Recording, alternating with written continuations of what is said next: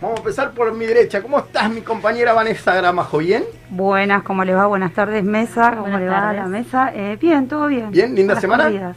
Sí, laburando como siempre. Muy bien, a full, siempre a full. A full, en mi trabajo, en lo que es la salud y en lo que es la parte de la preparación, que estamos con el tema de la agrupación para sacarla en marcha desde el 12 de octubre con los compañeros. Nada, mucho, mucho laburo en eso. A las corridas llegamos, ¿no? A las corridas llegamos hoy, que tuve el último hisopado a cuatro y media. Muy bien, muy bien. Cris Ibarra, ¿cómo estás? ¿Qué tal, Jorgito? ¿Qué tal, chicas, compañeras? ¿Cómo andan? Buenas tardes a todos. Buenas tardes a todos los compañeros fleteros, fleteras. Este, la verdad, contento otro martes acá, la verdad que cada vez más afianzado, me gusta. ¿Sí? Leo, tranquilo. está, está, muy relajado, ¿no? Quiero, quiero aprovechar mandar un saludo a todos los River Platenses en su día hoy. Feliz cumpleaños a todos los hinchas de River. Así que. Un saludo grande para todos los hinchas de River, entonces, Cris. Esto es personal igual. Sí, no, está muy bien también, para que sea hincha de River, está muy bien. Vivi Fernández, ¿cómo estás? Todo bien, ¿cómo andan? Bueno, buenas tardes a la mesa, a todos los compañeros y las compañeras que nos están escuchando. Y una vez más, acá. Acercate, dice que te acerques un poquito. Ahí, está bien. Eh, nada, una vez más acá para hacer el programa. Muy bien, muy bien. Marisa Martínez, ¿cómo estás, compañera? ¿Bien? ¿Cómo andan? ¿Todo bien, chicos? Hola a la mesa, hola a los compañeros. Eh, bueno, vine. Muy bien, muy bien. Después de, después de tanto laburo y pudiste. Vine. ¿Pudiste solucionar el tema de la camioneta? ¿Todo bien? Sí, todo bien. Y las corridas también acá para llegar acá con Vi. Pero, pero bien, Muy bien, muy bien. Aparte, los compañeros dicen, vas a, y decís que vas a la radio y después te pasa. Digo, no voy a decir nada. Hoy no digo nada. Muy bien. Por siempre dudas. pasa algo, ¿no? Sí, por las dudas. Bueno, che, yo no quiero dejar de saludar, como siempre, a nuestros compañeros que no están por situaciones laborales, como decimos siempre. Un saludo grande para Lito Ojeda, Marcelo Burruchaga, eh, Aldana Gutiérrez. Me estoy olvidando López. de Sebastián López. Sebastián López no pudo venir porque era el cumpleaños de, la señora. de la señora, así que Seba, espero que esté festejando ahí con la familia, que, que te lo mereces, porque haces un gran laburo para todos los compañeros. No me quiero olvidar que fue el cumpleaños, ya que estamos hablando de, De cumpleaños, de Anita. Anita. Anita, Sí. una gran compañera, en el cual estuve viendo que estuvo festejando. Hay una tortita, ¿la saludaron ustedes? Sí, cómo no. Muy lindo cumple. ¿Sí? Vamos a, con- a decirle de vuelta feliz cumpleaños, Ana. Eh, nada, la verdad que la pasamos muy lindo, fue algo muy chiquitito porque tampoco se podía para muchos. Eh, yo sé que ella hubiera querido que hubieran podido estar todos, pero bueno, fue algo muy improvisado entre nosotras y algo chiquitito y lindo. La verdad que, eh, nada, yo sé que eh, todas las compañeras participaron para hacer un regalito también y, y nada, la verdad que muy muy emo- muy emocionante, fue muy emotivo, ¿Sí? porque no se lo esperaba ella, así que nada, vamos a mandarle un saludo a Ana Palma y nada, eh, desearle que cumpla muchísimos años más, ¿no? Porque es una gran persona y, y se merece seguir estando con nosotros. Justo nos está viendo. Un saludo grande para Anita, que siempre es una fiel oyente que acompaña a, los- a primera, nuestros sí, sí, sí. Así que un saludo grande. Si me permiten, bueno, yo el sábado tuve cumpleaños de mi bebé, que hoy tuve la posibilidad que Ajá. me acompañó la primera vez acá, está afuera, está diciendo papito, papito. Así que nada, hija, sabes que te, quiere, te quiero mucho. Es Alay, que pudimos festejarle el sábado, en el cual es una persona que a mí en, en lo personal me hizo madurar en, muchis- en muchísimas cosas, en el cual a veces uno era muy inmaduro en otras, teniendo ya tres hijos, ¿no? Antes, pero esta me llegó de, de otra manera, más adulto, más grande, así que muy contento de poder haberle festejado el cumpleaños. Así que les agradezco este momento. Bueno, muy bien, siempre son lindos los festejos. Eh, Jorgito, permitime Sí. agradecerles a todos y cada uno de, de los compañeros que me acompañaron la semana pasada en un momento muy difícil para mi familia y para mí. Así que nada, agradecerles a todos, todos los, los mensajes y el afecto que me hicieron llegar. Muy bien. Chicos, yo le voy a meter en un. En un no me gusta, viste, mucho eh, meterme a sacarle. La semana pasada decimos que estos muchachos, los de la- de lo amarillo, vienen por todo. ¿Qué opinan sobre la, la- la- los dichos de del este señor que gobierna la ciudad de Buenos Aires que dijo los, al- los alumnos secundarios deben, tra- deben trabajar gratis para las empresas? Yo, ¿cuál, es, ¿Cuál es su pensamiento? Es una basura. Perdón, voy a estar un poquito más picante y más subido de, de tono. Es, lamentable que después de haber... eh, ellos se creen que porque sacaron estos puntos en las pasos que se van a llevar el mundo por delante y no lo podemos permitir. La verdad es una falta de respeto, vienen faltándole respeto a todos los trabajadores cuando dijeron que venían por las, por las indemnizaciones, perdón, porque me pongo nervioso, cuando me pongo nervioso se me traba la lengua, y vienen que dicen que los chicos nuestros tienen que trabajar tienen que trabajar gratis para las empresas. A mí me parece que, está mal, porque si no nosotros no les damos un incentivo a la, juventud, eh, es como que nada, que trabajas a donores. O sea, hay lugares que trabajas a donores, te puedo entender, cierto punto como para adquirir capacitación, pero después hay que redituarlo. Sí, pero la capacitación... Eh, te lo puedo permitir a una enfermera, bueno, pero por Eso, según qué lo que vos estudiaste, te capacitas, ¿me entendés después? y Pero así también, capacitando y todo, te reditúa algo. ¿Entendés? No sé, para, lo, para los viáticos, para la comida, para otras cosas. Es decir, vos no le das el incentivo, ¿entendés? Del Bill Metal, entonces ¿para qué? Estudió, ¿para qué va a entrar a trabajar a algún lado si después cuándo lo voy a ver? No creo que, que sea la forma es como para, hablando mal y pronto, boludear a la juventud. Y eso es lo que no queremos de nuestro lado. A ver, en una época ya lejos de hace tiempo, eh, cuando tenía charlas con mi abuelo, estaban eh, todo lo que era em, los aprendices, que eran o estudiantes o eh, la juventud que no llegaba, no podía hacer un secundario, iba de aprendiz a una fábrica y se les enseñaba un oficio, pero no era gratis o sea, tenían un sueldo, aunque sea un sueldo básico, y aparte aprendían el oficio, que era con lo que después eh, tenían una salida laboral, pero no era gratuito. Mismo las pasantías que se hacen son pagas, o sea, no son gratuitas. Eh, no, yo por supuesto no estoy de acuerdo eh, y, estamos hablando aparte de menores de edad, ¿no? Los claro, claro, menores de edad. Eh, lo que establecen es que no puede haber trabajo infantil. Eh, sé que a partir de cierta edad pueden emplearse, pero no gratuitamente, porque si no estamos vulnerando los derechos. Eh, me pareció una locura, pero... Yo creo que estos muchachos vienen por todo, ya lo habíamos tocado hace dos, dos semanas atrás, la semana pasada también y que no lo, no, no lo tenemos que permitir, ¿no? es, lamentable, yo quisiera ver si, si a los hijos de ellos le, le, quieren hacer pasar lo mismo que quieren pasar a toda a nuestra juventud. Y de hecho nuestra juventud está pasando mucho, hoy, hoy en día es increíble, ¿no? Salen a buscar los votos de la juventud y a la vez le quieren sacar esos pequeños derechos que son de ellos, ¿no? Como, como cualquiera tengamos otro derecho. Es, es increíble y como, como pueden manipular a la gente y yo creo que muchachos, ahora sí nos tenemos que hacer más fuerte, todos juntos, todo lo que queremos sacar el país adelante y no permitirles a estos zapatras que vienen, vienen por todos nuestros derechos en busca de, de, sacarnos todo, ¿no? Nuestro todo derecho, ya lo veníamos dicho.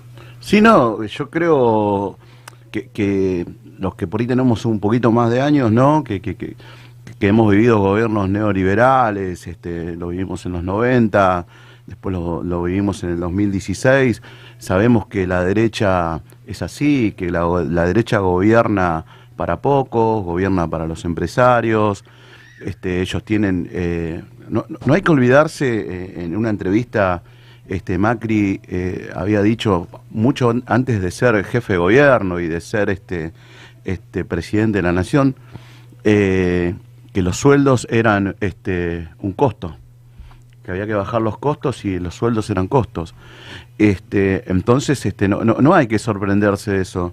Ellos vienen con una reforma laboral bajo el brazo. Ellos lo, hace desde el año 2000 que se está que, están ahí al acecho con esa reforma laboral y por suerte la clase obrera viene resistiendo este, por diferentes luchas.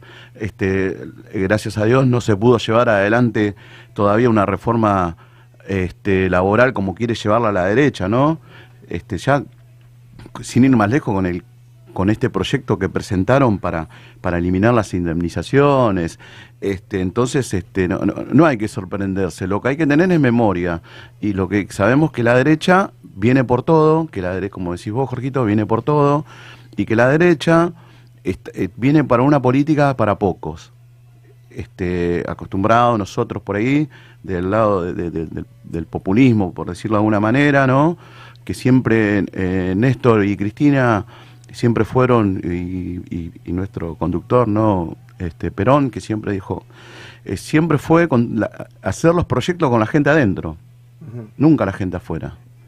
Y esa es la diferencia que tenemos con la derecha, ¿no? Mira, por eso yo quiero decir, ¿por qué no, no hacen un proyecto ¿no? para que no ayuden más a los empresarios, estos que viven pidiendo subsidios al Estado, ¿no? que si sacaríamos la mitad de los subsidios que le damos a las, a las grandes empresas, creo que, que la Argentina estaría un poquito mejor. De hecho, siempre le sacamos a los trabajadores, ¿cómo a los trabajadores sí les podemos sacar? Siempre le pedimos un esfuerzo a los trabajadores y de eso no se dan cuenta la gente. Por eso esto hay que hacer un laburo mucho más prolijo, la gente a veces está, creo que la gente está batatada, porque la gente ya no sabe qué confiar. Por eso es el laburo que tenemos que hacer nosotros de las bases, como digo siempre, tratar de explicarle a la gente que vienen por todo, pero no solamente por todos, vienen por nuestros jubilados, por nuestros chicos, por nosotros mismos, por nuestra plata. ¿Dónde está la plata que se chorearon siempre? ¿A dónde fueron a parar esos 100 mil millones de dólares que se chorearon? ¿Dónde- ¿Cómo lo justificaron? ¿Por qué no saben, salen a hablar de eso? A mí esto me, me- me- me toca. Cuando me tocan a los pibes, digo siempre, ustedes como saben, a ver, nosotros lo- los que somos de 40 años sabemos que la tenemos que pelear y luchar. Siempre estamos acostumbrados, yo me acostumbré a eso, pero desde de, pibe vos no te das cuenta de muchas cosas. ¿Entendés? Después cuando tenemos esta edad, ahí recién nos empezamos a dar cuenta en, en- en dónde estamos parados. ¿Entendés? Yo quiero, por eso yo digo siempre, les pido a nuestros dirigentes que necesitamos dirigentes que quieren quedar en la historia de verdad. ¿Entendés? Que si nosotros hacemos las cosas de una vez por todas, no podemos permitir más que estos tipos vengan por todo lo nuestro. ¿Entendés? Porque ellos se basan, su, su ideología es a base, ellos venden el estudio, venden que están capacitados. Pero eso te vuelvo a repetir, no, no es error de ellos, es error nuestro. Porque Pero, nosotros... per- sí. perdón, ¿no? Pero capacitados en realidad estamos todos. Porque Sí, bueno. ellos lo que te venden es un título. Por eso mismo, Pero a eso no yo. quiere decir que esté No, ellos venden- ellos venden- todo lo que, Vivi, lo que ellos venden lo que la la vida, gente ¿no? quiere escuchar. Por supuesto. ¿Entendés? Ellos venden lo que lo quiere escuchar. Lo que el otro anhela, Por a eso. los que ellos no dejan que lleguen. Nosotros no se lo tenemos que permitir. Toda la clase obrera, hoy tenemos que estar todas juntas, no importa de quién sea, y defender los derechos de los trabajadores. ¿Entendés? Estamos en el camino, es un camino bastante complicado que tenemos por delante, pero yo creo que, que- que lo vamos a sacar adelante porque estamos convencidos que podemos. No sé qué opinas. No, no, claro, tal cual. Por, por eso siempre el, el discurso de, de la derecha, ¿no? Fue siempre en contra de la clase obrera, fue siempre en contra de los sindicatos, ¿me entendés? Y, y- y qué hacen? Este, arman arman un, un relato que la gente compra. Eso es lo que más bronca te da, ¿no? Con la complicidad de los medios de comunicación, ¿no? Ah, Que, que sin ellos no podrían hacer el trabajo que hicieron y sin ellos no, no, no hubieran llegado a, a gobernar el país durante cuatro años, ¿no? Este, pero bueno, ellos generan ese relato donde te dicen el sindicalista es malo. sin- Ellos lo que están en contra de los derechos, están en contra de que se adquieran derechos. De nuestros derechos, de, De- los derechos de trabajadores. en contra Exactamente. De, de los derechos de ellos no están. No, Y ellos publicitan muy bien. Que eso es otra cosa, una herramienta que utilizan y la utilizan muy bien, porque ellos te venden esto que el otro quiere eh, tener. ¿Quién no aspira a estar mejor?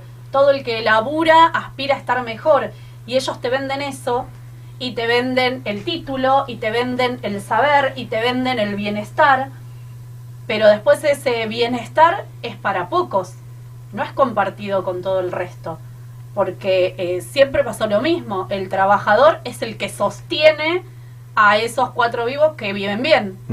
Pero el saber que te venden es el del librito, no es el de la práctica, no está llevado a la práctica realmente. Es la del libro. Ellos No, lo no. que ellos se, No se- lo veo yo se que- que sea un posicionan, saber. ellos se posicionan desde el saber. Yo soy ingeniero, yo soy Sí, abogado. perfecto. Entonces a la práctica del populismo, a la práctica del trabajador, ¿le sirve de la forma que ellos dan su impronta? No, no sirve. Demostrar de que un título es todo.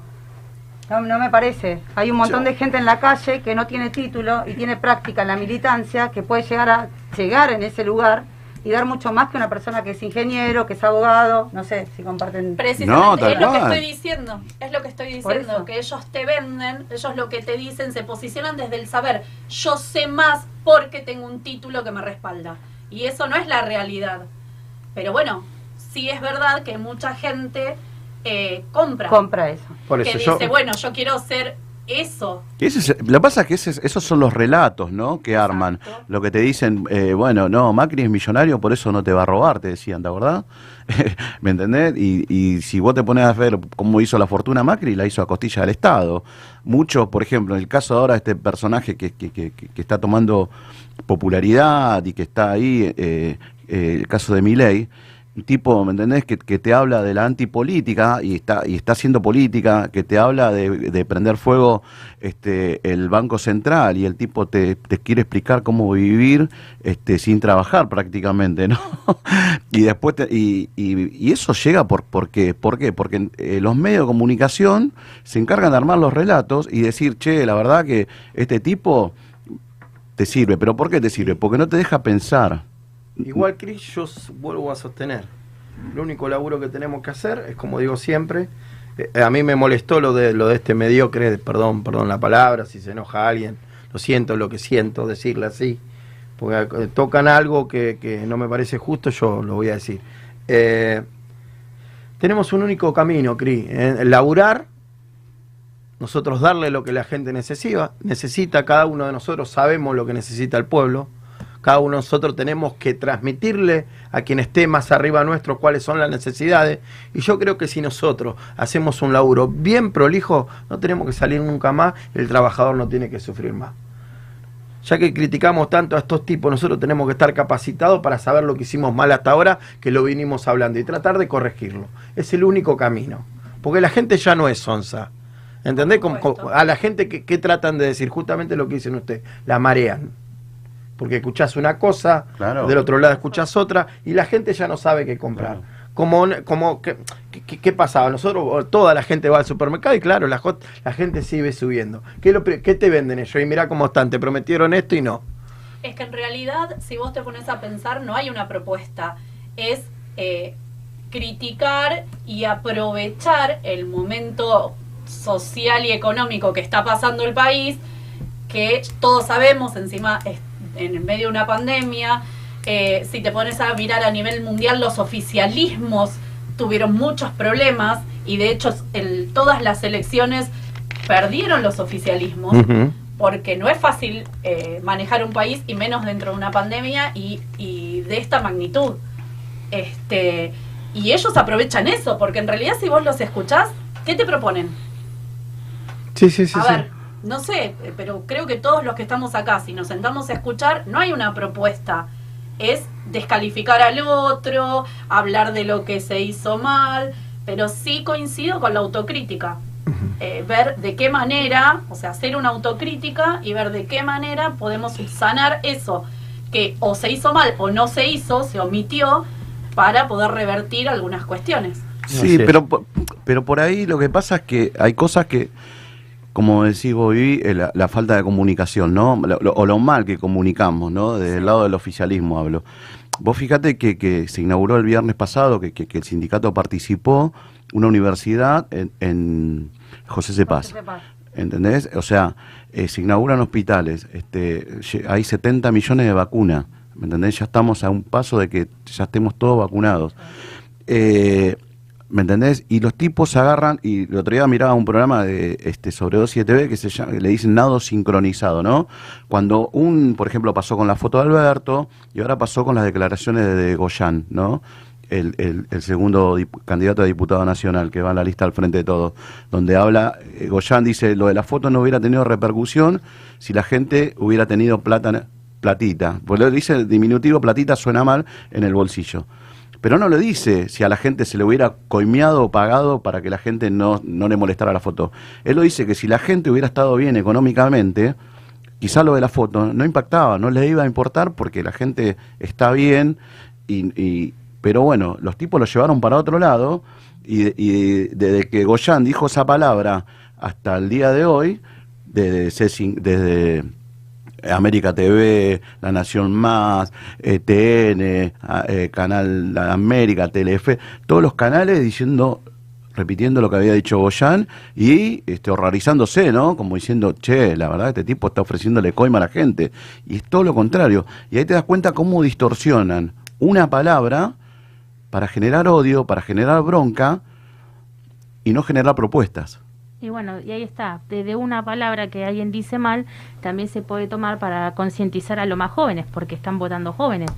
Mi hijo con 16 años votó, ¿entendés? Y, y yo creo que hay que concientizar a los más chicos que están votando, por suerte desde los 16 en adelante, a, a- a- o sea, tomando de esto lo que dijo este, este personaje, ¿vos querés eso para tu futuro?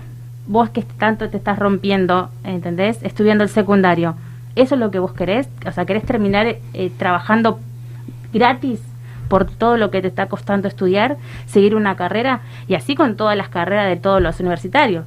Yo, yo lo que voy es concientizar a los chicos.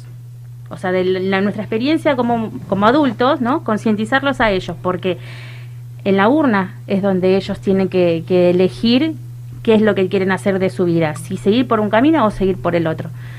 Es lo es, es mi, mi- mi pensamiento, ¿no? De sacar de, de esa de esa de esas palabras eh, algo bueno para con nosotros, ¿entendés? Concientizar a los chicos, concientizar a los a, lo- a los más jóvenes que están votando, que el voto de ellos es súper importante, ¿entendés? No Mira, todo, todo lo que se haga ahora, ellos lo van a llevar para el lado que quieran. Por eso yo digo, acá hay una sola manera, es que la gente que conoce las bases de cada distrito, laburar, llevarles las problemáticas que tenemos, tenemos la legislativa, bueno, cuatro meses, dos meses faltan para la legislativa, y después tratar de remontar lo mejor posible ahora, y después empezar a hacer un laburo un poquito más serio, y para mí la, la, la gente que está un poquito más arriba tiene que escuchar un poquito más las bases para que no nos vuelva a pasar esto. Porque algún error seguramente cometimos.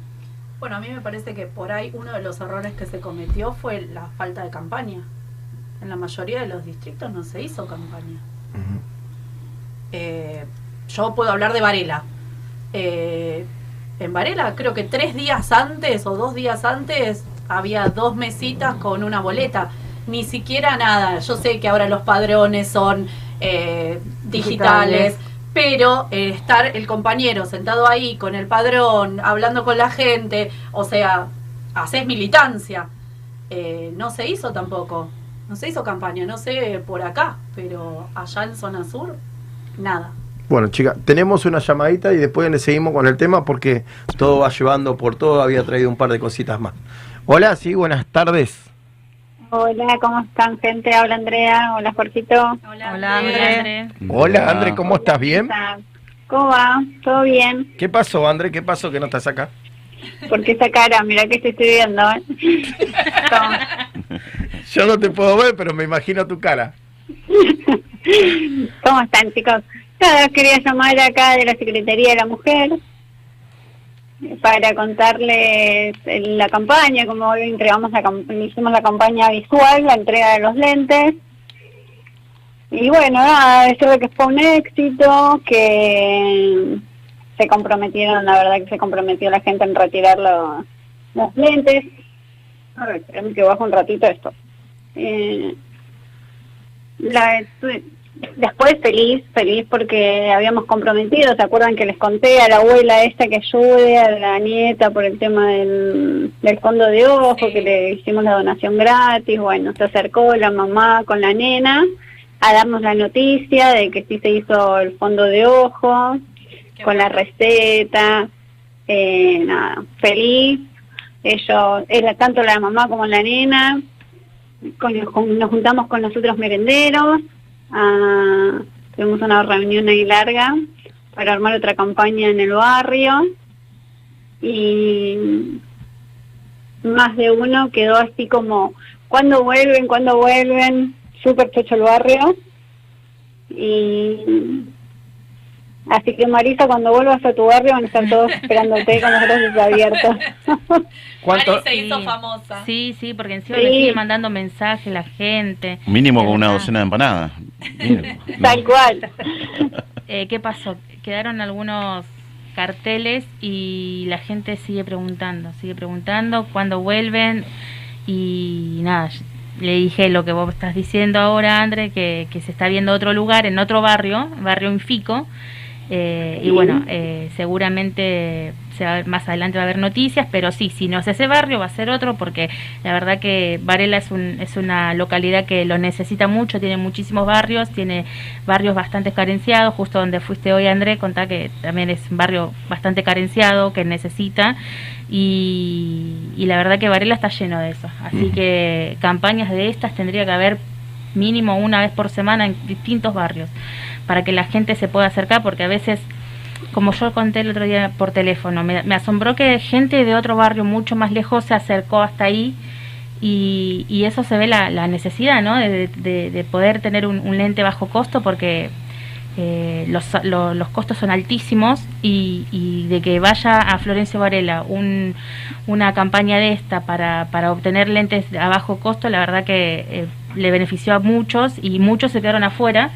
Por eso, eh, como digo, eh, ojalá haya siempre, eh, por lo menos, no sé, una vez cada 15 días, una vez al mes, porque Varela lo necesita y, la gente lo, lo necesita porque es una es, un, es una localidad bastante carenciada y, y, necesita de estas cosas. Pero sí, André, la verdad que lo felicito.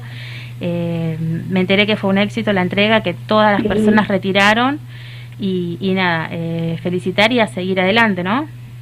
Esto fue un trabajo en conjunto y de todas.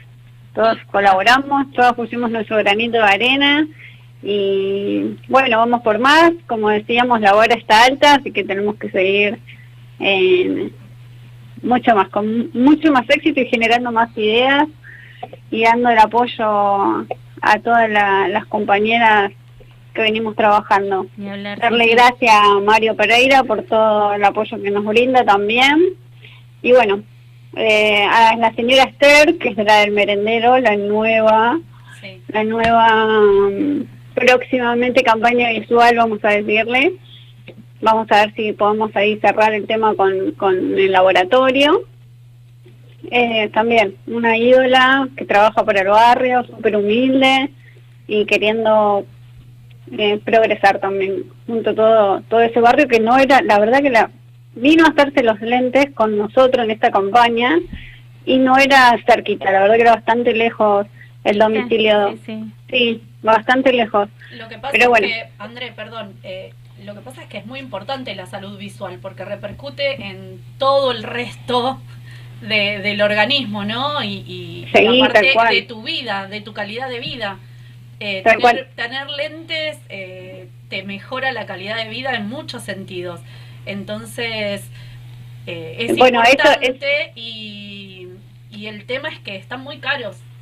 Entonces, Ese es el compromiso que, que tuvimos desde la Secretaría de Mujer y Género, de decir, con esta nena de 15 años que sufre de miopía, eh, establecer con Esther, bueno, cada 30 tenemos una donación al 100% totalmente gratis. Si bien no es del mismo barrio, porque la verdad que no es del mismo barrio, eh, se llegó al acuerdo de decir, bueno, la, llevamos y que también obtenga sus lentes gratis, ¿sí? Y obviamente que súper predispuesta con toda esta situación, porque es un, es un logro en conjunto de todos de todo lo que es la Secretaría de la Mujer y Género. Y bueno, eh, así que vamos por más, chicas. Saludo a la mesa y a ver, Cristian, si me cantas un poquito hoy, aunque no esté. no me olvido, ¿eh? Ah, ¿Le prometiste que le ibas a cantar? No, no, prometí nada. Yo, no, no, pero me, ya me metió presión desde allá. ¿Ah, sí? Sí, sí, sí. Ya le dije, cuando yo esté lo voy a hacer cantar. Bueno, no estoy personalmente, pero sí en el teléfono. Bueno, bueno, capaz que se te corta la señal y justo cuando termine el programa. bueno, chicos, éxitos. Vamos con este programa y besos a todos. Gracias, Chao, gracias por llamar. Chao. Nos vemos. Quiero destacar lo que vos decías con respecto a, ir a las bases y buscar eh, las problemáticas y las necesidades, de, en este caso, de la comunidad. Eso es lo que está haciendo la Secretaría. Así se fijó, ¿entendés? Fijó qué problemáticas había, porque mediante no tan solo fue una campaña visual, vieron otras problemáticas y de ahí generaron mucho más. Ojalá, ¿sí? Que nuestros dirigentes políticos hagan lo mismo que están haciendo acá las compañeras de la Secretaría. Que vean eso, o sea, algo tan chiquito que la Secretaría, no digo de ustedes que tengan lo chiquito, algo tan chiquito en el sentido de plata, movimiento que uno saca de su bolsillo, no tan solo de la suya de Mario Pereira, sino también de cada compañera, Exacto. trayendo, no sé, desde un papel higiénico hasta un barbijo, alcohol en gel y demás, cómo se pudo hacer tanto y cómo pudieron ayudar a más de 80 personas. O sea, si eso llevaría las cabezas de arriba, como vos bien decís, qué feliz sería este país. Mira, mira, a mí me. Dios mío. A mí, yo creo. Pero es, es algo que... Vuelvo, Sí. vuelvo a repetir, a ver, cada uno conocemos cuáles son las problemáticas. ¿Sí? Yo tengo 44 años y sé la problemática que hay entre febrero. ¿Entendés? Y, eso que no me moví de la manera que me tuve que haber movido siempre. Con este poco, dos años que llevo en esto a full, sé cuáles son las problemáticas realmente que necesita el pueblo. Lo que pasa acá hay una gran realidad. No sé si llegan las problemáticas o qué es lo que pasa en el medio ese. Porque si yo no digo que hagan las cosas mal, ¿no? Pero por ahí en algún momento dejan de escuchar a las bases, que son las que realmente saben, vuelvo a repetir, cuáles son las problemáticas. Yo, todo- todos ustedes saben, estoy peleando por, los chicos del fútbol infantil. En el cual no sé si antes pasaba lo que estoy viendo ahora en las redes sociales. Hoy salió Sergio Massa a decir que van a ayudar a, los clubes de barrio. No quiero de- decir de más. Que van a salir a ayudar a las pymes y eso es lo que tendríamos que haber hecho siempre. Sí. Salió a decir, promueve una, una condonación fiscal a los clubes de barrio, cuarteles de bomberos, cua- cuarteles bomberos y Y pymes. sí. Muy bien, eso es lo que hay que hacer. Tal cual, sí, sí, yo lo había escuchado la semana pasada. sí, sí. ¿Entendés? Pe- Pero así viceversa. Yo, un tipo que nunca me había movido en la política, ¿cómo puede ser que tengamos los clubes de barrio de la manera que tengamos o las pymes que hayamos perdido? Es increíble. Es porque realmente nos equivocamos y estamos en... en ¿Cómo se dice? Que podés cambiar. A po- tiempo. a tiempo A de tiempo. cambiar. Pero para, para estar a eso tenemos que estar capacitados y decir, muchachos, hasta acá llegamos como hicieron. Y tener compromiso ante todo. Y- Sí, sí, lo que pasa es muy difícil. Yo no, no, no, no, no- uno habla de acá abajo, no, no sé, una vez que estás arriba, si es tan fácil como lo vemos nosotros acá abajo. Yo considero que no debe ser fácil Claro. llevar un país adelante, ¿no? Eh, en todos los niveles. Pero bueno, se supone que para eso estás preparado y para eso te formás y, para eso estás ahí. Eh, sí me parece algo que vos dijiste recién, esto de las bases, ¿no? Y yo pensaba, cuando nosotros hicimos la campaña visual, cuando vos te acercás a las bases y a la gente, tenés una empatía distinta porque ves la problemática en carne viva, ves al- a la persona que está sufriendo esa problemática, que por ahí se despersonaliza a medida que estás cada vez más arriba y tenés menos acceso. Que ¿no? Vivi, el boca a boca, lo hablamos la semana pasada, ustedes el laburo que hacen con los lentes. Sí. Si ustedes hubiesen hecho el laburo, a ver, lo están haciendo serio, pero si ustedes le hubiesen dicho a la gente, el miércoles están los lentes, y el miércoles no estaban los lentes, la gente ya empieza a dudar. Claro sí. ¿Entendés? claro. Y ese es el laburo serio.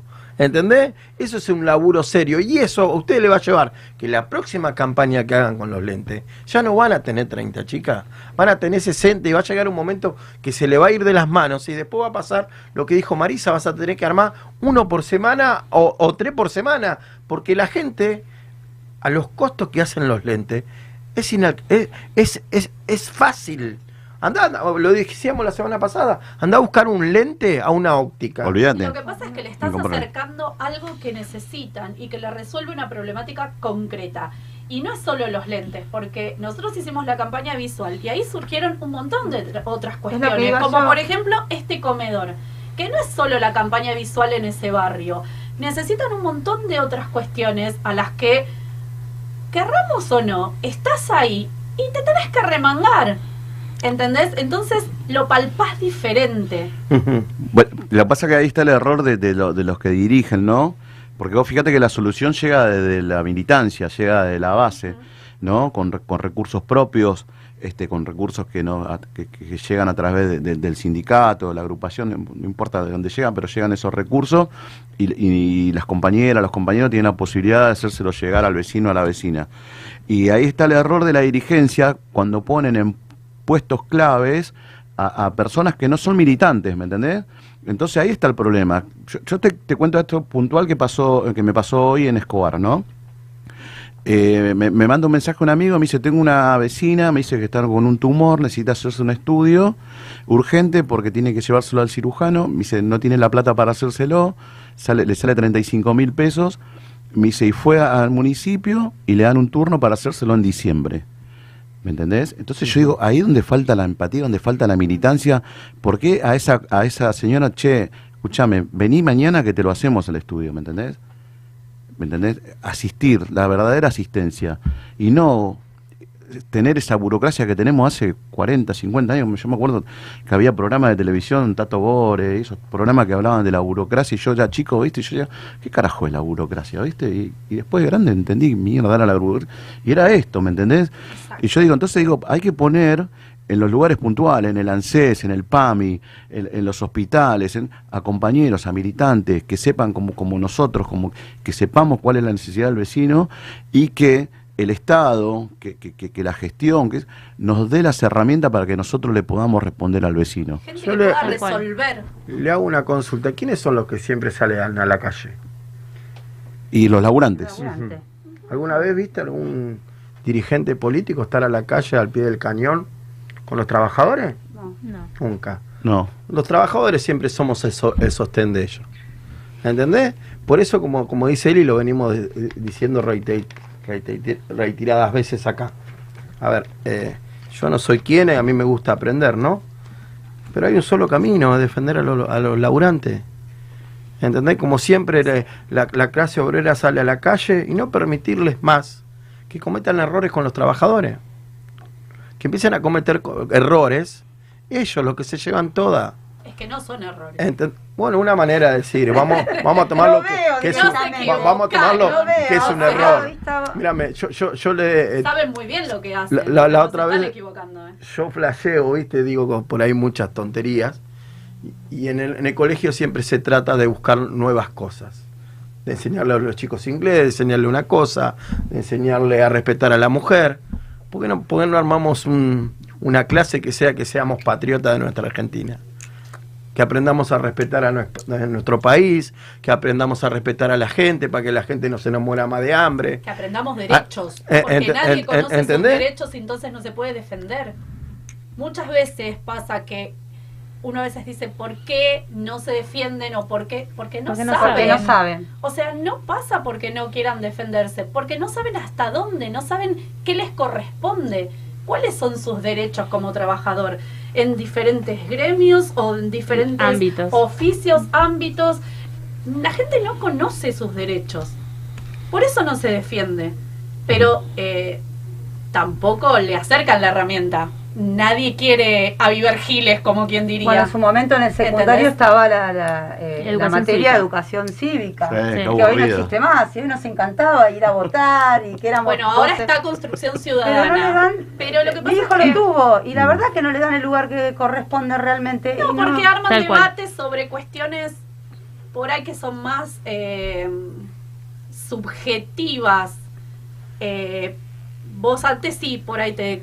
A nosotros nos variaban por toda la que- cuáles eran constitución, tus derechos, la 14 cuáles bis eran en adelante. Sí, sí, sí. y hoy sí. el chico no sabe lo que es la constitución, ni es la 14 bis, o sea, lo que nos respalda a todo trabajador, a todo militante, nos respalda eso, y no lo saben, va a ser en el preámbulo. Y nosotros si no lo sabíamos era, Claro, olvídate, el Ah, preámbulo lo sabíamos de memoria, Lo me estamos ¿Eh? hablando como en el centro de jubilados. Sí. No, pero, eh, no, pero está bueno. Volvamos a eso. Claro, está bueno No, lo que dice derechos, lo que dice Vane, porque volviendo al, al- al principio lo que decía Jorgito es cómo le cómo le entramos a la juventud, cómo, cómo- cómo le llegamos, ¿me entendés? Este con el con el discurso de este de, de- de- de- de la reta y ¿me entendés? Alca- ¿Alcanza con eso para llegarle? No. No. Para mí no. Por eso yo te digo, nosotros tenemos que ser autocríticos y no venderle el título de los demás. Porque hasta acá nosotros, eh, yo lo que veo, primero, el que llega a un cargo político se tiene que hacer cargo de lo que toma. Tiene que estar preparado para saber lo que va a tomar. Yo que soy un cuatro de copa, si decido ir por algo, sea lo que me estoy, me estoy metiendo. Yo cuando me meto a discutir por los clubes de barrio sé en dónde me estoy metiendo. Sé que este, una manera de decir, este cuatro de copas avivagile lo que tienen que hacer. Pero como yo no tengo ningún interés personal en esto, lo importante es que lo hagan. No sé si me explico. Sí. ¿La ¿Entendés? No me importa quién. Lo importante es llevarlo a cabo y hacerlo. Vos cuando estás en un puesto, que agarrás un puesto político, no me vengas a agarrar de que no sabía lo que pasaba. Te tenés que hacer cargo y ponerte el saco que te quisiste poner. Y tratar de solucionarlo. Esa es la mejor manera que la gente te va a creer. Porque acá cada uno que lleva algún cargo promete, promete, promete. Y no. Ya cuando estás convencido de que vas a ganar algo, la gente te va a salir a votar. Tenés que salir a campaña. Y en esa campaña después tenés que llevar a cabo, no, no, no vivás de lo que pasó, de lo que me dejó, no. Me dejó, acá tenés. Esto es lo que hice. Que lo vea, la gente no es sonsa. El argentino no es sonsa. Al argentino lo, acostumbramos a otra cosa. al, argentino lo, lo acostumbramos a que esté dividido. Pero el argentino es muy capaz. Nosotros tenemos un país muy rico muy rico. Acá tiramos, abrimos esa baldosa, tiramos maíz y, crece, viejo. ¿Cómo puede ser que tengamos los problemas que tengamos? Tuvimos la posibilidad, cuando estaba la soja, cuando estuvo el dólar lo que está, tuvimos la posibilidad esa, de salir adelante y, no hicieron nada. Lo único que hicieron es tratar de llenarse los bolsillos. Que hay que buscar un, un proyecto, un proyecto, una vez, a mi humilde entender, por ahí estoy equivocado, es mi sentimiento y yo lo digo, armar un, proyecto nacionalista para tratar de sacar toda la deuda que tengamos y tratar de salir adelante. No importa quién lo sea, quién lo haga. Y si, si, si se tiene que unir la clase política para sacar el país adelante, saquemos al país adelante primero, que todos decimos querer a nuestro país, saquémosla adelante y después salgamos a dividir, a jugar la pelota de vuelta, que sea más inteligente, porque acá no nos estamos dando cuenta que el país está cada día peor. Y esto hablamos hoy, muchachos, y ojalá esta boca se me haga a un lado lo que voy a decir, pero se viene un momento cada vez más peor en la Argentina. Y hoy necesitamos, como digo siempre, políticos que quieran quedar en la historia. Necesitamos un nuevo Perón, un nuevo Vita, un nuevo Kirchner, una nueva Cristina, quien sea, que saque adelante y que se ponga al pecho de verdad con la Argentina y que le dé para adelante. Si acá saben que si defienden a los trabajadores, la CGT y todos los trabajadores vamos a estar atrás defendiéndola como pasó siempre. Acá perdimos muchos compañeros en el camino, pero cada vez que se perdió un compañero, es lamentable, pero cada vez que se perdió un compañero, defendiendo los derechos nuestros. Eso es lo que hay que hacer. Por ahí estoy equivocado y me van a decir, no, loco, no es así. Es mi sentimiento, es como yo lo siento, es como yo lo vivo en la calle. Porque yo te vuelvo a repetir, hace muy poco estoy en esto y sé cuáles son las necesidades. Yo sé que si me tomo un mate con la gente, me tengo que tomar mate todo el tiempo. No para tomar un mate para sentarme a hacer política. No agarrar un bebé para sacarme una foto. Lo agarro al bebé siempre, para que la gente siga confiando en mí. No olvidarnos de las raíces. Eso es lo que te lleva a esto. Si la gente te lleva arriba, ¿por qué la gente te suelta después? ¿Porque no le prometiste lo que hiciste el laburo? Es tan fácil esto. Nosotros como gremio estamos haciendo un laburo y hoy, y hoy le estamos dando y brindándonos de la manera y estamos en todos lados y estamos trabajando, que nos sentimos orgullosos, yo creo que nunca nos vamos a tener que relajar. Porque si nos relajamos a nosotros mismos, que hoy estamos haciendo las cosas bien, también nos van a salir a criticar, muchachos. No, sí, por supuesto. Claro, pasa que eh, falta, falta ese, ese que patee el tablero, ¿no? Porque yo, yo me acuerdo una vez ahí, una nota de, a un dirigente radical que era que se postulaba para presidente este, de la mano de, y estaba en una reunión con, el grupo Clarín, con, con, ese, con esa gente, y le preguntaron a Mañeto por qué no se postulaba él para presidente, y Mañeto dijo, yo no quiero un cargo menor. Este, ¿Me entendés? O sea, cuando llegan arriba, es tanta la presión que hay desde, la, parte de, los empresarios, de parte de los que, pues sabemos que son eh, lo decía, lo, siempre lo dijo Guillermo Moreno, el país lo manejan mil familias, ¿entendés? Son las mil familias, que son los que tendría que pagar la deuda externa ahora. Entonces, este, eh, cuesta, cuesta, cuesta romper ese esquema como lo hizo Néstor, como lo hizo Perón, como lo hizo Cristina, y, y Cristina hoy por hoy está pagando las consecuencias de todo eso, ¿me entendés? Este, Vudú está pagando las consecuencias de haberle sacado las AFJP al grupo Clarín, ¿me entendés? Este, haber estatizado. Por eso cada vez que se logra un derecho, este, Pero, pero Cristina, cada vez que necesitó el apoyo del pueblo, el pueblo estuvo. tal cual, sí, sí, ¿Entendés? sí, el pueblo no se olvida. Cuando Cristina fue a Comodoro Pi, Sí, la, yo me acuerdo. la cantidad de gente que hubo en Como- Comodoro Pi es porque no se olvida cuando vos le das al pueblo. Y ahí es donde el pueblo, o la clase obrera, o los dirigentes, no la clase obrera, porque por ahí el obrero no se da cuenta, pero los dirigentes sí, que en ese momento tienen que llamar a sus bases y decir, muchachos, no hay que olvidarse lo que hizo este dirigente por, por nosotros los trabajadores, porque para eso está el dirigente. El dirigente está para su momento avisarle a las bases, muchachos, tienen que venir en esta a apoyar a Cristina porque Cristina no dio esto, no dio esto, no, no, no, no hay que olvidarse nunca. El tema es cuando se la juegan por nosotros y nosotros mismos lo dejamos morir. Y ahí nosotros tenemos que sacar, perdón lo que voy a decir, los huevos que siempre pusimos para, para defender a nuestro dirigente que, que, que defendió a la clase obrera. Sí, bueno, entonces este, está- estaría faltando eso, ¿no? Estaría faltando que Alberto Fernández pegue el golpe de timón que todos estamos esperando. En realidad, yo te digo la verdad, del no- diciembre del 2019, que lo estoy esperando, este, que, que pegue ese volantazo, que, que, que, que- que rompa, que rompa el esquema, que rompa la este y que empiece a gobernar para que realmente lo necesitan, ¿no? Si bien se están haciendo cosas ahora, salieron muchas medidas, este vuelve otra vez el IFE, este el tema de los impu- impuestos a la ganancia, este lo que anunció Massa hoy, este se están tomando medidas, pero todavía no le llega, por ejemplo, al, al clase media, al laburante. A nosotros no nos llega todavía eso, ¿me entendés? Nosotros vamos a sacar un crédito y tenemos que pagar una tasa de interés de un 70%. Si te y lo no es dan, justo. si te lo- Y Ahí, exactamente, bueno, si te lo Si dan. te lo dan. ¿Me entendés? Eh, queremos cambiar un vehículo, nos cuesta un montón. Entonces, nos está faltando eso, ¿me entendés? Está faltando que, que, nos, que nos lleguen las soluciones concretas a nosotros, a los trabajadores. Es que me parece que es lo que, em, desde mi punto de vista, donde siempre hacen agua los gobiernos, en la clase media, porque se asiste obviamente al que más necesita, eh, siempre, se- no sé si decir la palabra se perdona, pero se negocia con el- la clase El, alta. el establishment. Claro. Yo recuerdo... Pero la clase media siempre es el que queda remando y remando en dulce de leche y dale. Y llega un punto que no querés remar más. Pero y por que, eso- Bueno, alguien Y se, se tiene va que acordar de perdiendo. vos. Vivi. Se va perdiendo. Es que cada vez hay menos Hay clase media. O sea, pasamos de clase media eh, alta, Alta. a clase media media, a clase media Media baja, baja. a- y ya está. Pobre. O sea, y cada vez menos. eh, y está difícil, y hay poco trabajo. Y es como que, bueno, eh, me parece que coincido acá con Cristian. El Pero- tema de que la clase media necesita un, un respiro. Yo te vuelvo a repetir, yo recuerdo cuando arranqué en camionero, camionero para hacer el gremio que hoy es, salió a la calle, se puso los pantalones largos y lo corrieron de Plaza de Mayo, lo corrieron de Plaza de Mayo, lo corrieron de- del Congreso y pusieron las pelotas que tuvieron que poner. Eh, yo me acuerdo. Hoy en día es el gremio que es.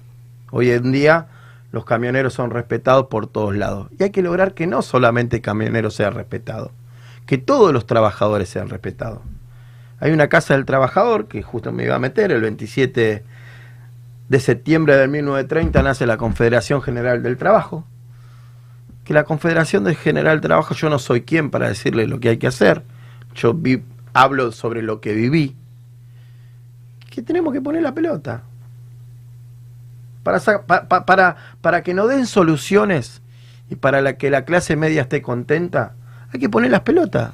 Y hubo- en ese momento Hugo Moyano creó su propia CGT, ¿no? Estaba la CGT disidente en ese momento, Sí. ¿entendés? Y en cuales muchos compañeros acompañaron. Y en el cual se, se logró mucho beneficio.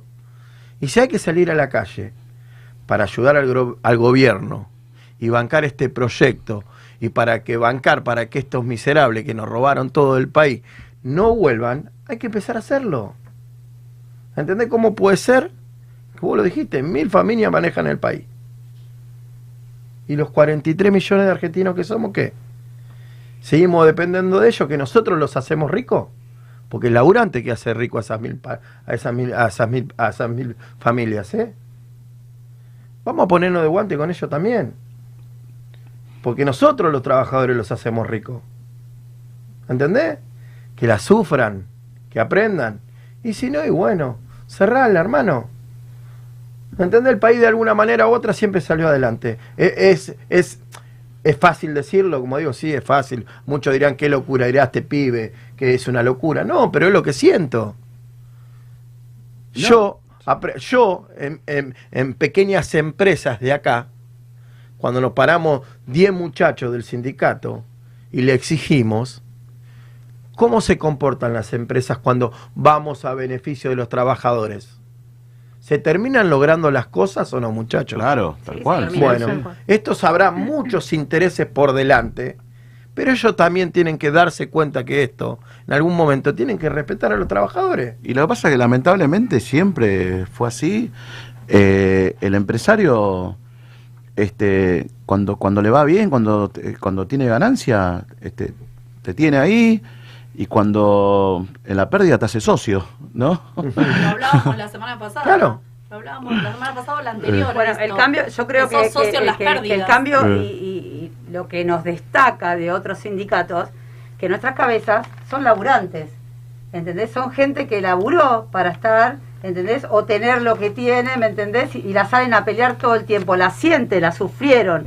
Eso también hay que cambiar, ¿me entendés? Que los dirigentes sindicales sean laburantes. Ahí donde yo voy, eh, o sea, estoy de acuerdo con vos, que estén los militantes y el laburante en las mesas, ¿me entendés? Sindicales o políticas, en los puestos que hoy tienen grandes dirigentes. Entonces, ¿quién va a saber el grande dirigente si viene de una familia adinerada, nunca sufrió nada? Que vaya el laburante, el que la sufre, la clase media, que la tenemos que tener, seguir remando, seguir remando, que si, eh, sin ir más lejos, le hablabas vos que para él mismo lo tocó con el tema de, de- de ir a pedir dinero a un banco. A nosotros nos pasó con Sebastián, entraron a alquiler y nos pidieron hasta la BCG cuando nací, o sea, No, no. estoy Claro, hablando sí, de un alquiler.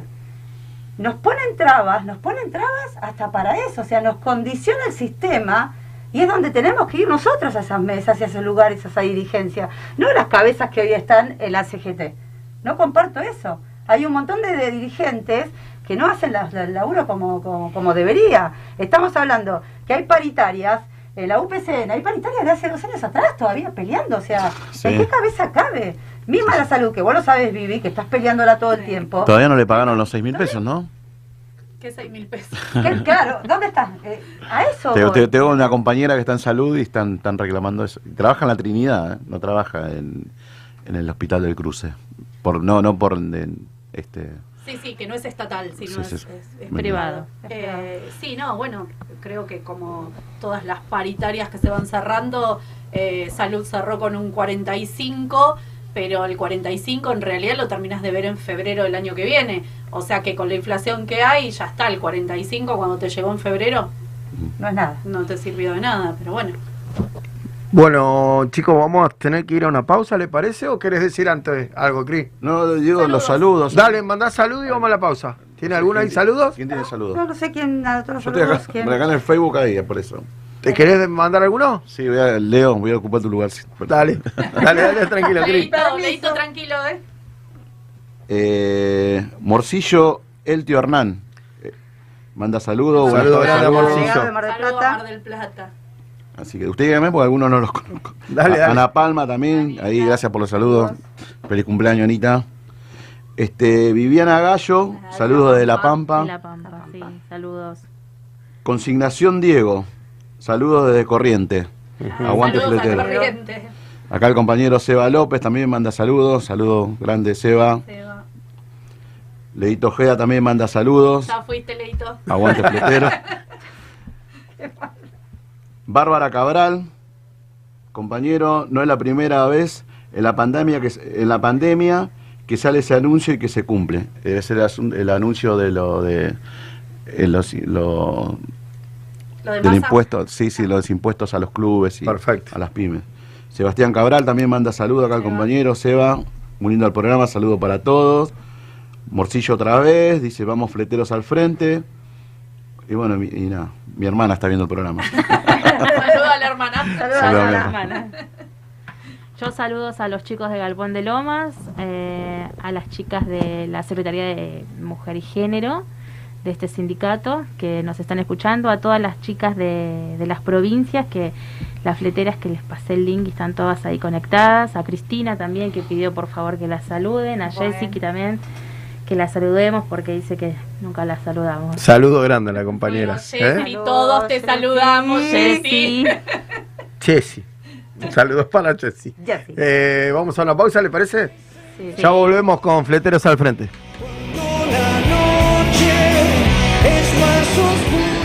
No te vayas. Enseguida volvemos con más. Fleteros al frente.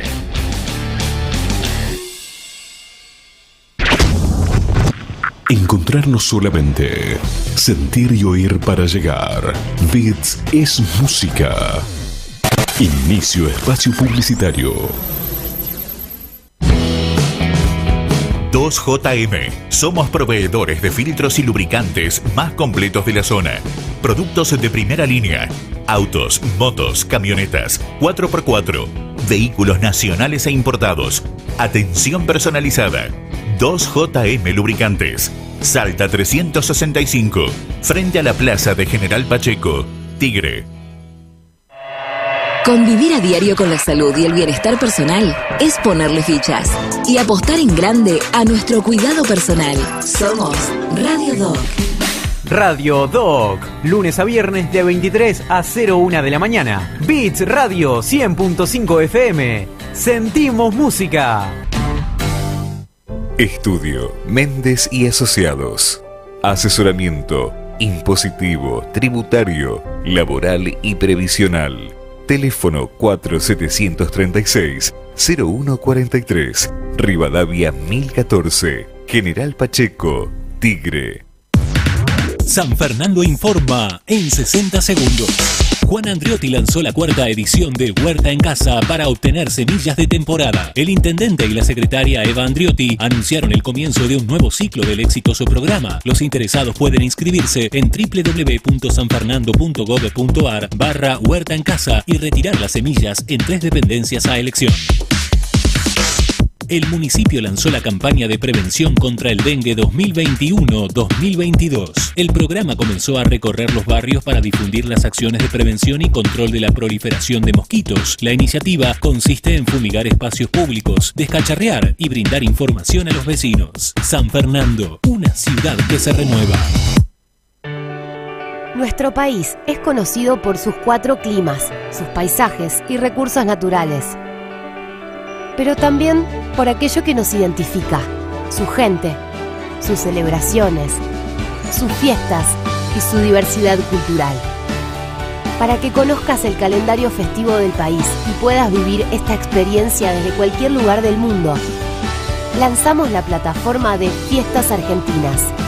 Ingresá en fiestasargentinas.ar y sé parte de las más de 3.000 fiestas nacionales, populares y regionales de todo el país. Argentina Unida.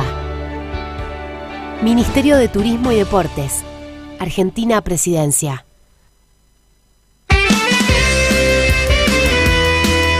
Hola a todos y a todas, soy Javier Pars y junto al equipo de Asado con Parqué los esperamos todos los miércoles de 20 a 21 por Beats Radio, por 5 TV. Vamos a tener deporte, música, historia y sobre todo discusión política en serio. ¡Viva Perón!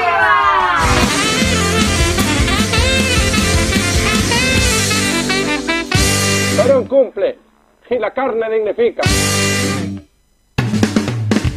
Un brillante futuro te espera. Estudia Mecánica Dental. Instituto San José. Carreras cortas y lucrativas. Abierta la inscripción. Teléfono 4749-0814. Avenida Cazón 22. Tigre. Instituto San José. Fin. Espacio publicitario. Bits Radio. Noticias.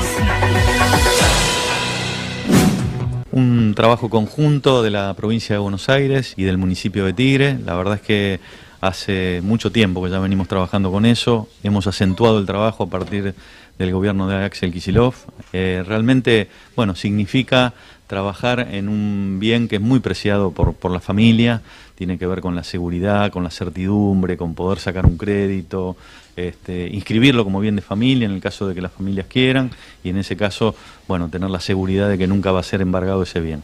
Así que en ese marco estamos trabajando con esta política pública, pero con muchas más junto a la provincia de Buenos Aires. 60.000 escrituras que prácticamente se van a entregar eh, es producto de un esfuerzo muy grande de los municipios y en este caso obviamente el municipio de Tigre con el gobierno de la provincia de Buenos Aires. Así que bueno, muy contento por esta dinámica que le puso la Escribanía General de Gobierno a partir de una directiva que dio el gobernador Kisilov. Acompañando al intendente Zamora, con la presencia del ministro de Seguridad Sergio Berni, eh, junto a la Dirección de Regularización Dominial del municipio de Tigre, hoy estuvimos haciendo entrega de 78 escrituras de familias de Tigre y que hoy están alcanzando un sueño de la familia, ¿no? De generaciones muchas veces, ¿no? De padres, de personas que hoy no están, pero que siguieron luchando para poder acceder a este, a este documento y hoy están cumpliendo con ese objetivo. Tanto tiempo esperando, esperando, bueno, y ahora se dio la oportunidad, así que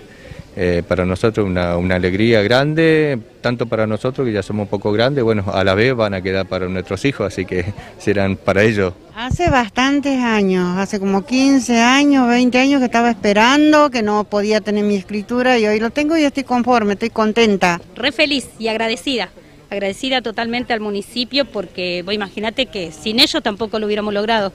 El municipio fue el que nos guió el paso a paso desde el principio, desde que plantamos el primer mojón, así que más que agradecidos. Bits Radio. Noticias.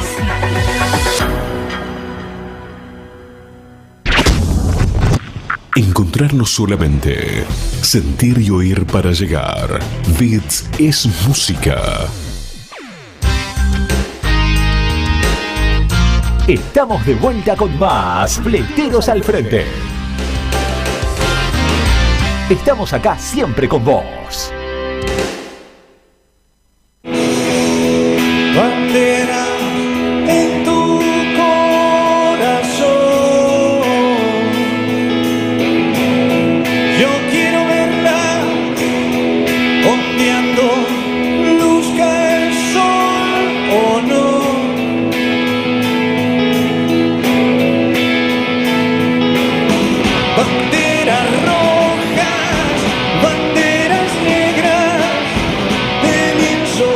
Ya estoy acostumbrado, ¿verdad? Que me vine. Vamos. Pero bueno, bueno, muy, muy segundo bloque de Fleteros al Frente y como siempre con mi productora Evita, que es mi amiga del alma. No, nos estamos riendo mucho y nos estamos eh, entendiendo muchísimo, ¿no, Evita? ¿Todo bien? ¿Cómo fue tu semana? ¿Bien? ¿Tu semana bien? Muy bien. Está la llamada, me dice. Bueno, eh, antes de que esté la llamada, ¿querías mandar un saladita ahí? Quiero eh, mandarle un saludo a mi hermano, a mi amigo, este, a, a Patita, A Pablo este, Sacheo. a Pablito, que está mirando el programa. Un saludo grande Saludo a Patita. Pablo. Escuchando. Te quiero mucho. Un gran compañero, Patita. Te quiero Bueno, Patita, saludos de todos. Viajás las cómodo en el auto de Patita, va- vas, vas, vas bien, la rodilla no te duelen, así que un saludo grande a Patita. Soltame el, soltame el perrito ya. Che, tenemos una llamada muy importante del invitado. Vamos a tener, vamos a estar hablando con Marcelo Connick, diputado nacional, así que hola, buenas tardes. Hola, ¿qué tal? ¿Cómo le va? Bien, bien, bien. Bienvenido, muchas gracias por participar del programa. ¿Cómo anda usted? Muy bien, por suerte. Muy bien. Y cuéntenos un poquito cómo ve la situación de, cómo, de estas elecciones, cuál es su pensamiento, cómo lo sacamos a flote. Y primero hay que saber leer qué mensaje nos dio nuestro pueblo no acompañando el proyecto de las urnas, ¿no? Digamos, de alguna manera nos hizo una señal de advertencia planteando que, que más allá de las justificaciones que tener, que podemos tener respecto de la cuestión de la pandemia, que puso entre paréntesis aquello para lo cual fuimos a votar en el 2019, que tenemos que, que, que corregir el rumbo, que profundizar algunas cosas, que que realmente tener como como bandera y como como objetivo de nuestros actos de gobierno el tema de la justicia social, porque si no vamos a estar eh, incumpliendo este contrato electoral del 2019. Yo cuando hablo de que eh, todos tenemos que aprender a escuchar, porque antes decía yo, viste, te comento, decía que todos los políticos tenemos que aprender a escuchar a la gente en lo, que pasó en estas urnas. Me refiero a todos, no importa el cargo que sea, porque esto lo sacamos todos juntos adelante. Tenemos que estar eh, pacientes y escuchar, saber escuchar al pueblo. No me refiero a ningún político en particular, sino a todos. Todos sacamos adelante esto, hasta el que maneja el país, hasta el mínimo que mueve una base abajo. No sé qué cree usted.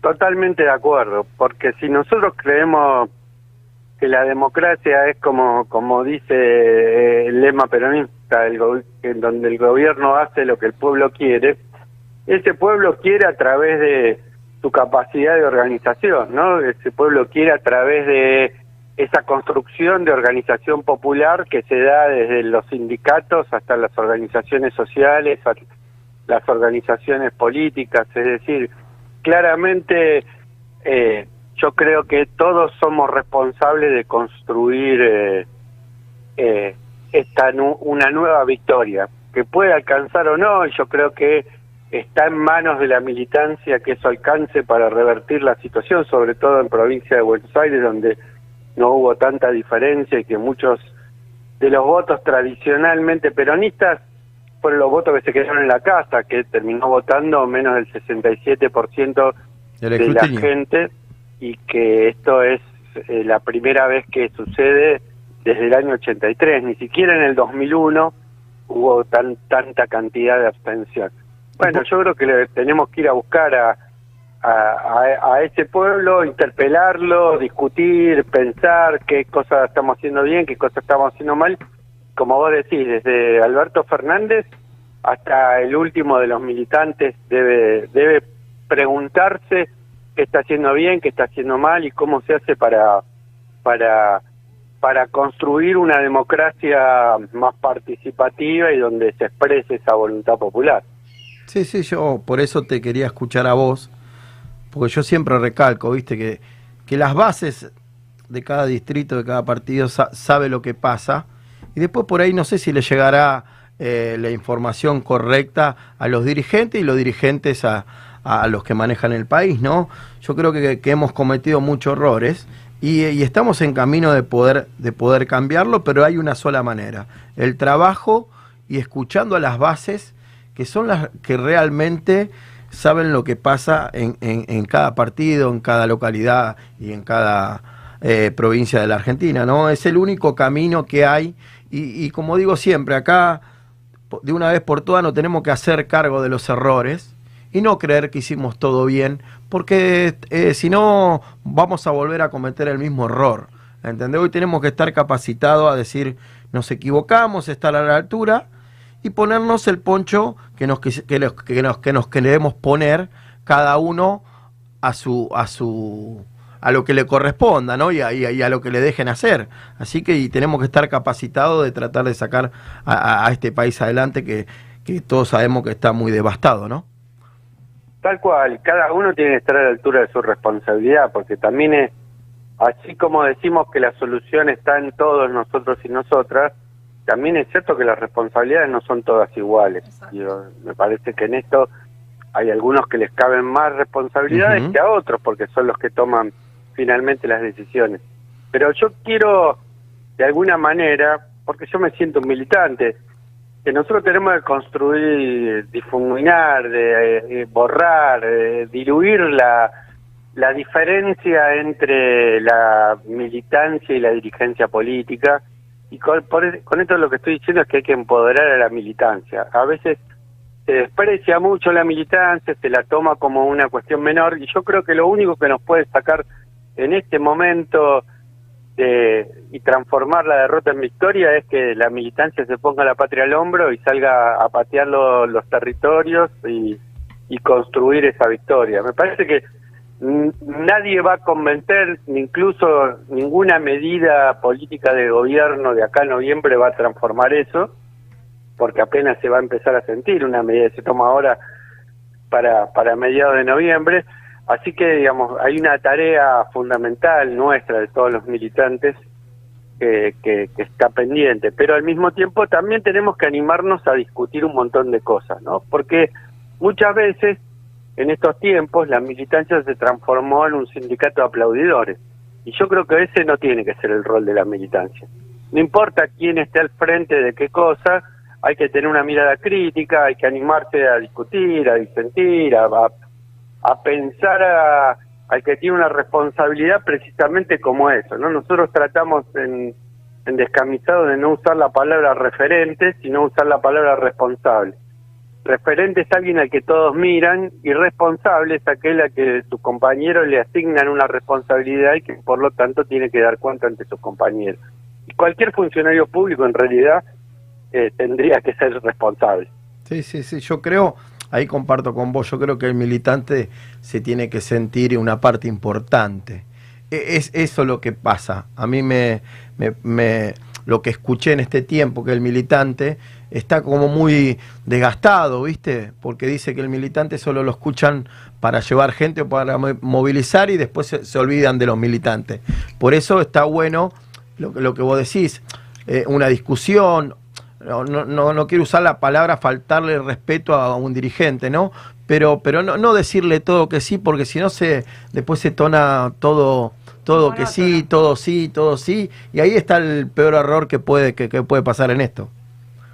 Un verdadero militante es el que genera condiciones para que en todo caso la conducción tome decisiones en torno a esas nuevas condiciones. Si no, pareciera que la militancia no sirve de nada. Nosotros no podemos resignarnos con ser una especie de polea de transmisión de lo que se consigue del Estado para las masas populares. Me parece que ese no tiene que ser nuestro rol, sino precisamente la capacidad de organización. Y en la capacidad de organización, como decíamos antes, también se va construyendo la voluntad. Y me parece que ese es, es un poco el camino, por lo menos esa es, es, es la idea que uno tiene de la militancia, y me parece que en esa idea también entra muy fuertemente la cuestión de la discusión y la formación política, porque el militante se anima a discutir mano a mano con, con, cualquiera, cuando, como decía Perón, está armado de una sólida verdad, cuando realmente cree eh, tiene claro de cuál es la estrategia, de cuál es el proyecto del país, de hacia dónde quiere ir, más allá de que eso se, se verifica, se, se traduce, se, se, se, se- se toma forma en, en- en- quizás en un territorio concreto, pero nadie conoce mejor que el militante ese, ese territorio sobre el cual hay que tomar decisiones. Así es, chicos. Eh, ¿Cómo le va, compañero Marcelo? Vanessa Gramajo le habla. ¿Qué Eh, tal, Vanessa? ¿Cómo lo- te va? Los puntos que usted está tocando en estos momentos es lo que se había viene tocando hace varias semanas acá en el programa con respecto a darle lugar al militante en la dirigencia eh, y atreverse a decirle que no al dirigente, esto no me gusta, esto sí me gusta, es la forma de trasladar las necesidades del pueblo desde nuestro lugar. Eh, acá tenemos eh, dos compañeras que están dentro de la Secretaría de la Mujer, que han llegado a las bases y en las bases se encontraron un montón de falencias. En este caso estuvieron la semana pasada haciendo la campaña visual en Florencio Varela. Y no tan solo fue una campaña visual, sino también se encontraron otras falencias que necesitaba la comunidad. ¿Y por qué? Desde nuestro lugar, desde nuestro pequeño lugar, se ha encontrado tanto y no, como, no los dirigentes que están eh, en los lugares estratégicos de la nación no hacen eh, eh, eh, esa, es ser portavoz de esa problemática. ¿A usted qué le parece de todo esto? Yo creo que, que hay que, vuelvo a decir, que hay que romper esa diferenciación, ¿no? Eh, si alguien está en un lugar sentado y cree que puede resolver los problemas de la Argentina en el escritorio, se equivoca. Yo creo que lo que tenemos que romper es eso, es, es la idea, es la diferenciación entre un militante y un funcionario y pensar que, como lo decía Néstor, todos somos tipos comunes que a veces nos tocan o no responsabilidades especiales. Eh, me parece que ahí es donde, donde hay que romper con eso. Lo que pasa es que si alguien eh, construye organización popular y, y, y con esto lo que genera es eh, seguramente una, te- una tensión, eh, un, un montón de demandas populares que aparecen, algunas eh, de fácil resolución, otra resolución más compleja, como el tema de generar trabajo, qué sé yo, digamos. Hay algunas que quizás con una mano solidaria o con una intervención del Estado se resuelven fácilmente y otras más complejas de resolver, ¿no? Porque el problema del trabajo no es un problema individual. Ahora, me parece que ahí es donde eh, si alguien eh, está eh, en un lugar y no funciona en lo que tiene que funcionar, y si la militancia, en vez de exigirle que haga lo que tiene que hacer, lo que hace es, complaciente porque cree que va a sacar algún beneficio individual de esa, de esa actitud complaciente, ahí es donde todos somos un poquito responsables de que a veces los funcionarios no funcionen. ¿no? Digamos, eh, en, e- en este sentido yo creo, porque si no, lo que podemos hacer es antagonizar y pensar que la gente que está sentada en un sillón está sentada porque cayó de, con un paracaídas ahí. Y realmente yo creo que tenemos que ser bastante autocríticos de cómo de cómo se construyen los liderazgos, cómo se construyen la, las- la, la asunción de funciones en parte del Estado, porque a mí me parece que el gran desafío nuestro es precisamente eh, pintar de cabecita negra al Estado, ¿no? Digo, pintar de las necesidades populares al Estado. Y esa es, eh, entonces no va a haber una distinción entre el militante y eh, de base y el dirigente. Digo, eh, me parece que por ahí pasa. Y en el último tiempo muchas veces, y cuando digo en el último tiempo, digo en el largo, largo ciclo desde la recuperación de la democracia hasta ahora, muchas veces se ha hecho lo contrario, ¿no? Se ha hecho una política de círculo, para decirlo en términos del general Perón. Eh, chicos, ¿Qué tal, Marcelo? Cristian Ibarra es mi Hola. nombre. Hola, ¿qué tal. Cristian? Eh, yo la verdad que, te, te- te estoy escuchando y coincido, ¿no? Yo como militante que soy también este, de mi distrito, coincido, coincido mucho en lo que me decís, pero también a veces nosotros los militantes nos quedamos sin recursos, ¿no? Y muchas veces tenemos que generar nuestro propio recurso para poder seguir asistiendo en el barrio, para seguir, poder seguir caminando y poder darle alguna respuesta al vecino, a la vecina. Este, y también eh, te quería preguntar, aprovecharte que estás con nosotros, este, que hoy, hoy arrancamos el programa hablando de los dichos de, Rodríguez Larreta, ¿no? De, de usar a la juventud como mano de obra eh, gratis. Este, ¿Dónde está nuestra falencia y dónde está, cómo podemos hacer nosotros de la militancia, de la dirigencia, poder captar ese voto joven que nos está faltando?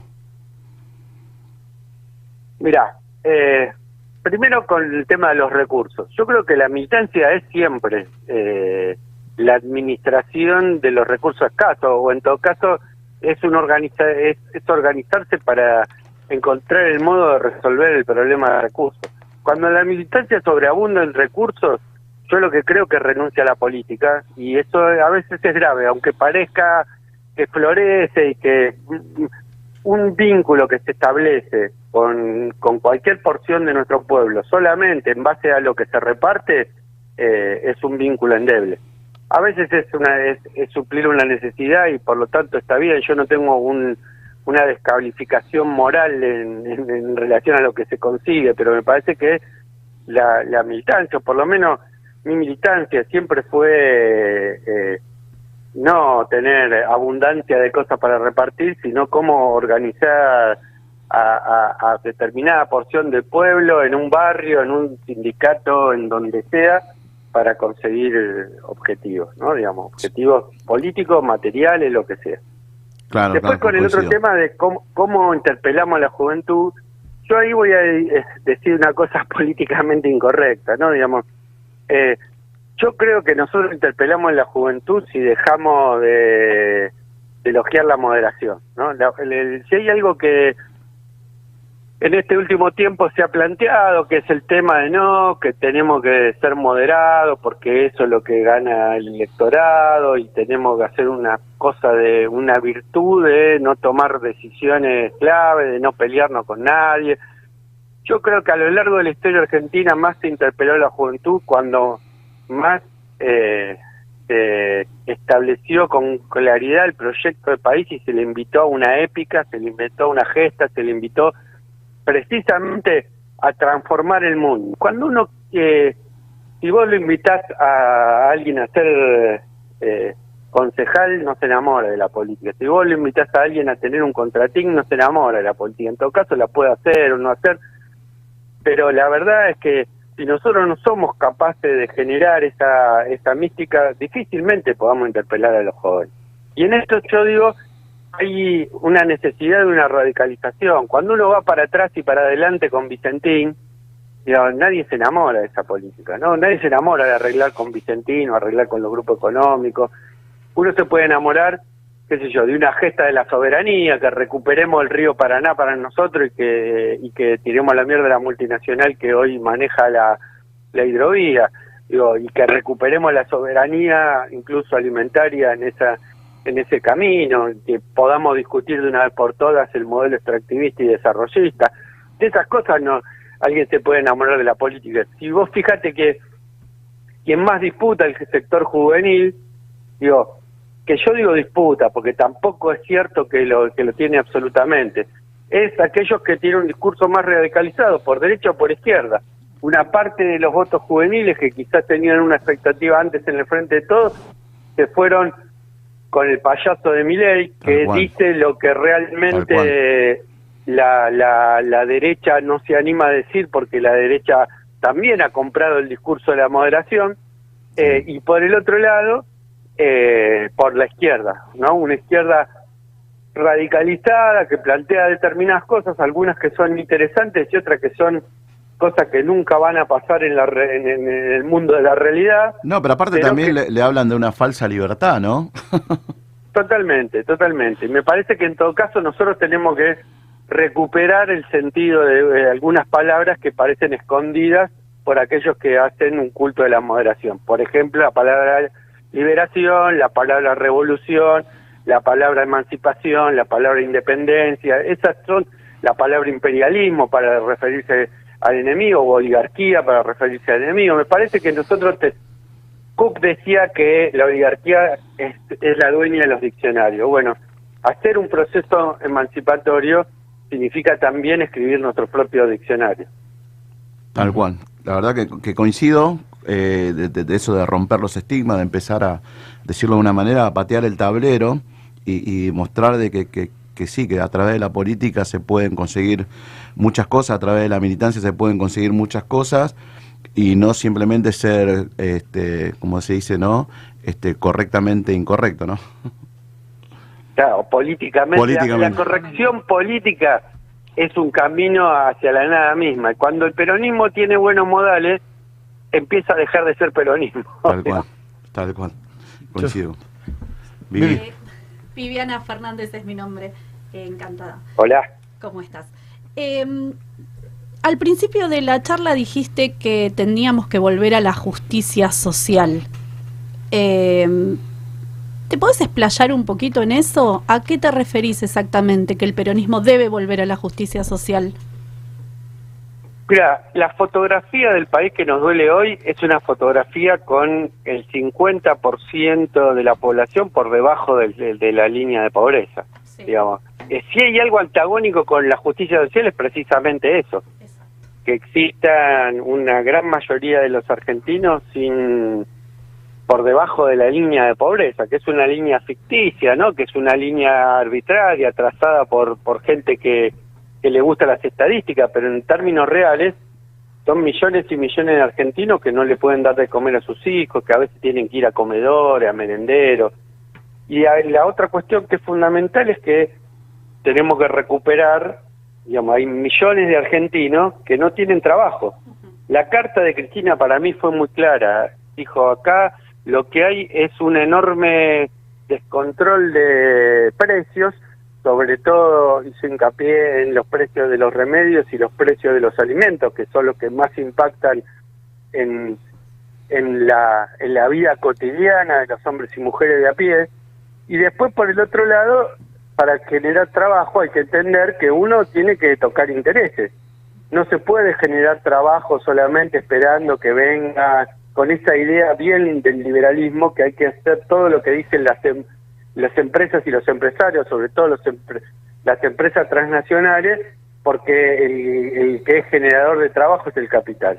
Digo, esto no es así. Y El trabajo tiene que ver con, para mí, digamos, la experiencia histórica del peronismo con la diversificación e incluso con combatir al capital, el capitalismo foráneo, como decía, como decía Evita. Pero me parece que eh, la justicia social es todo lo contrario de esa fotografía que hoy tenemos, que se agravó, que lo desnudó la pandemia y que de alguna manera demostró que está agotado el modelo extractivista desarrollista, que aun cuando funcione bien, deja una parte de la población afuera, deja una parte de los, incluso de los trabajadores con empleo, los deja ah, por debajo de una línea de dignidad. Bueno, el peronismo es construir esa línea, esa línea de dignidad que sea para todos y todas. Me parece que ahí, después ahí le agregamos todas las, las reivindicaciones particulares que queramos agregar, particulares o no tan particulares que queramos agregarlo. Eh, hace un poquito las compañeras nuestras del Frente de Género planteaban que había que agregar como una verdad 21 que el feminismo es justicia social, de, de las 20 verdades del peronismo. Y a mí me parece que esa es una interesante reivindicación, digo, en la, en la medida en que se conjugue con todo el resto, es decir, la, la idea de justicia social es una idea muy amplia, que va desde lo económico, que va desde el trabajo para todos, que va de sueldos dignos con ese trabajo, trabajo en blanco con derechos y todas esas cuestiones que no se hacen sin ruptura, es decir, no se hacen en el marco del capitalismo de hoy, eh, esta reconstrucción del trabajo para todos y todos como si estuviéramos en la década del 50, sino que se hace precisamente romp rompiendo con el cómo, para quién y qué se produce.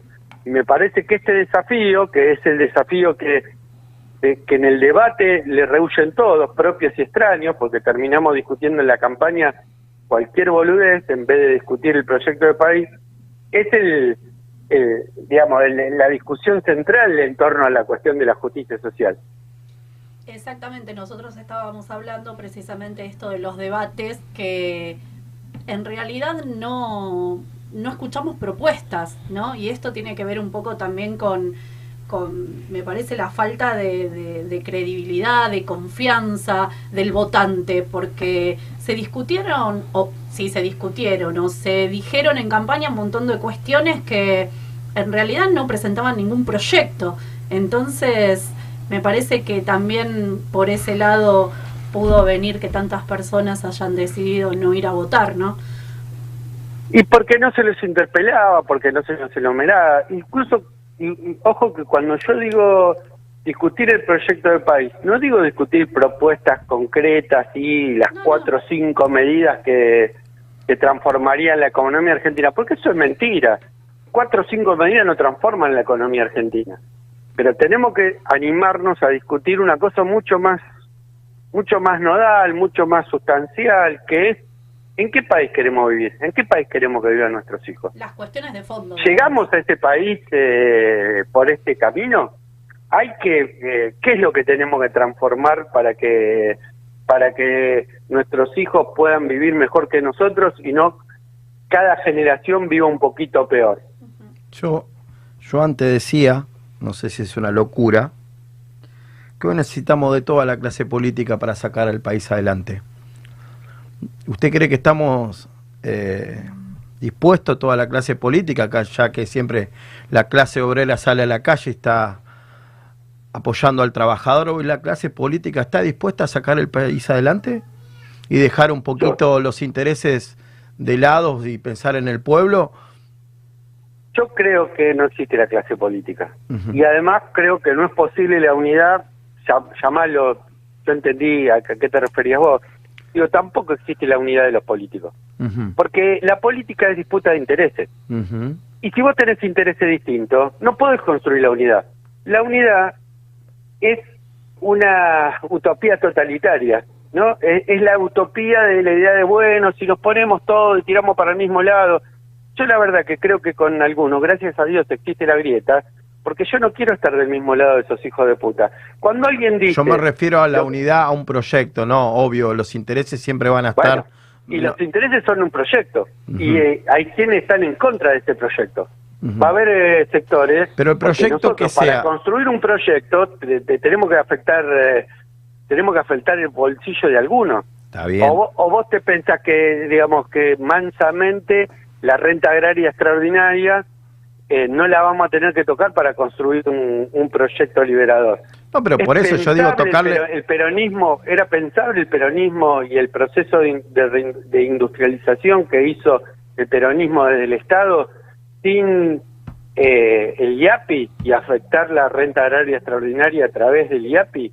Digo, yo creo que si nosotros creemos que esto se puede hacer sin, sin confrontación, va a ser difícil que lo hagamos. Por eso esta idea de se tiene que poner de acuerdo la clase política es una idea que, que, garpa, que, que seguramente a- al, al hombre común que está cansado de políticos que, que se miran el ombligo le parece simpática, pero en realidad hay que pensarla en términos reales. Es decir, acá no hay unidad posible sino entre aquellos que quieren eh, el mismo proyecto de justicia social.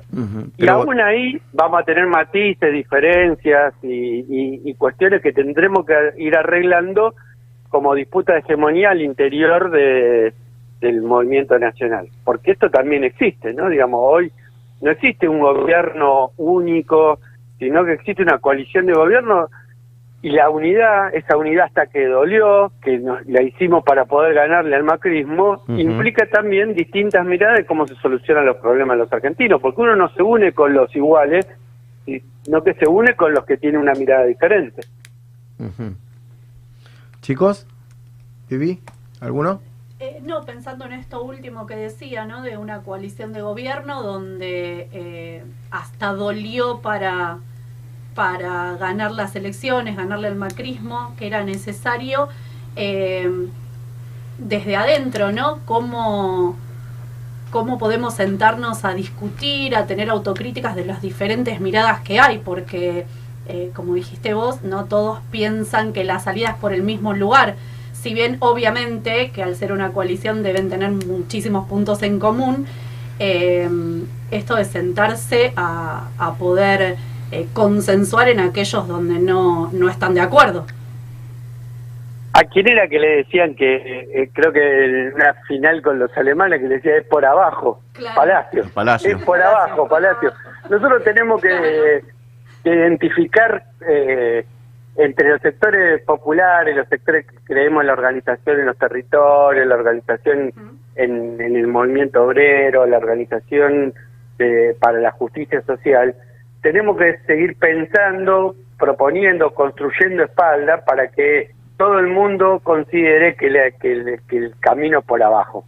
Que el camino, que tirar la pelota no es favorecerle y llenar la copa de los ricos para alguna vez derrame, ni aunque el derrame sea un derrame inducido, sino precisamente todo lo contrario, ¿no? Construir un modelo de país en donde eh, se construya no en favor del capital, sino en favor del trabajo. Me parece que esto se hace con mucha espalda porque para esto hay que afectar intereses que incluso trascienden la frontera de la Argentina. ¿Y consideras entonces que las decisiones que se tomaron hasta ahora fueron tibias, como se diría?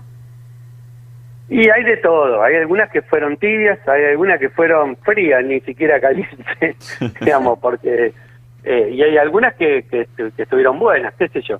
Digo, yo no puedo evitar tener orgullo de haber votado eh, el impuesto a las grandes fortunas. Y me parece que, eh, aun cuando se hizo a veces hasta de modo vergonzante, ¿no? Eh, una de las cosas que pasó con esta ley es que la promulgación de esta ley no fue ni presentada públicamente. O sea, el gobierno no hizo, no se hizo propio el orgullo de decirle, mira, le cobramos a los que más tienen para solucionar problemas de las mayorías. y sin embargo, otras cosas que son más de minoría, la, la- armó un, un show en la, en la en el Museo del Bicentenario. Que sería distribuir un poco mejor, ¿no?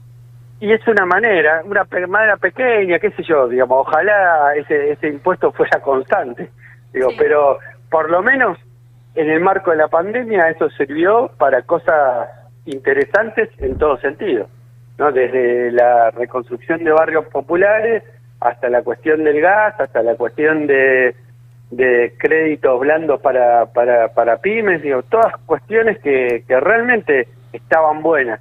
Y después hay otras cosas que yo no puedo pensar de ningún modo que, que son cosas que, que de la cual a uno lo llena de orgullo, ¿no?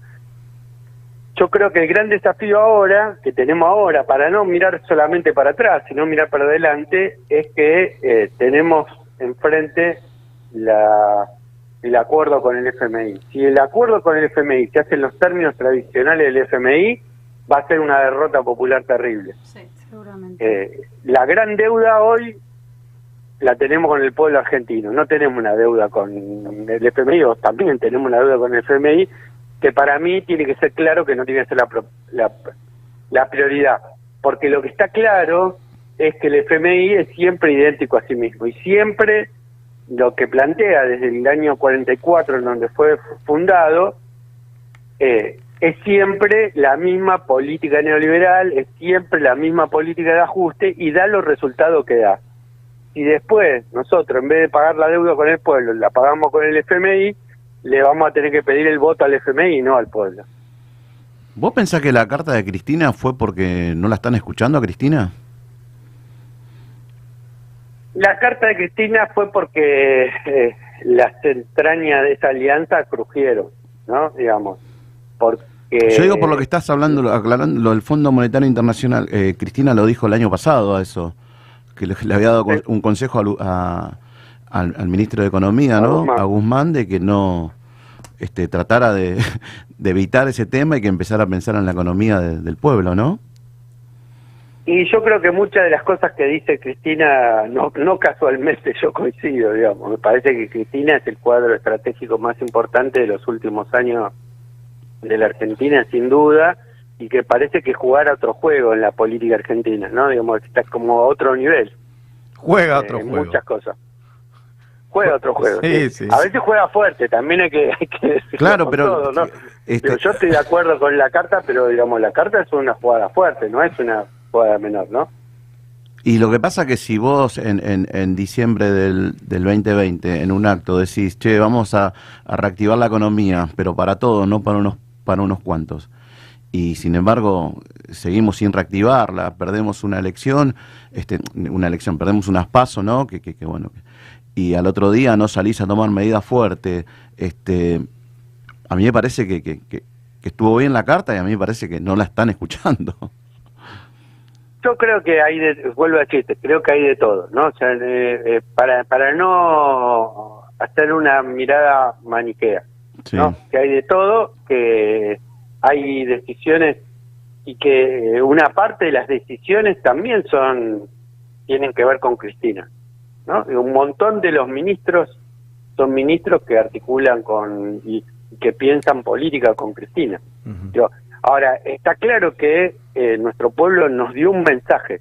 Nosotros, que vuelvo a decir, no es que lo escuchamos ahora, sino que lo venimos escuchando, eh, tenemos que, que- que enmendar la plana, que, que- que pegar un golpe de timón, que hacer, como dice Cristina en la carta, un relanzamiento del gobierno. Y me parece que eso es una cuestión a entender, fundamental, importante, porque uno puede hacer una lectura medio palaciega del asunto y lo que hay que hacer es eh, ellos amigarse con los medios hegemónicos y ser un gobierno más prolijo para poder hacer el acuerdo con el FMI. Bueno, yo creo que por ahí, por arriba no es, es por abajo. Es por abajo, sí, tal cual. Yo coincido totalmente en eso. Coincido de que este me parece que como como hablábamos hoy, ¿no? Empezar a romper un poco, ¿no?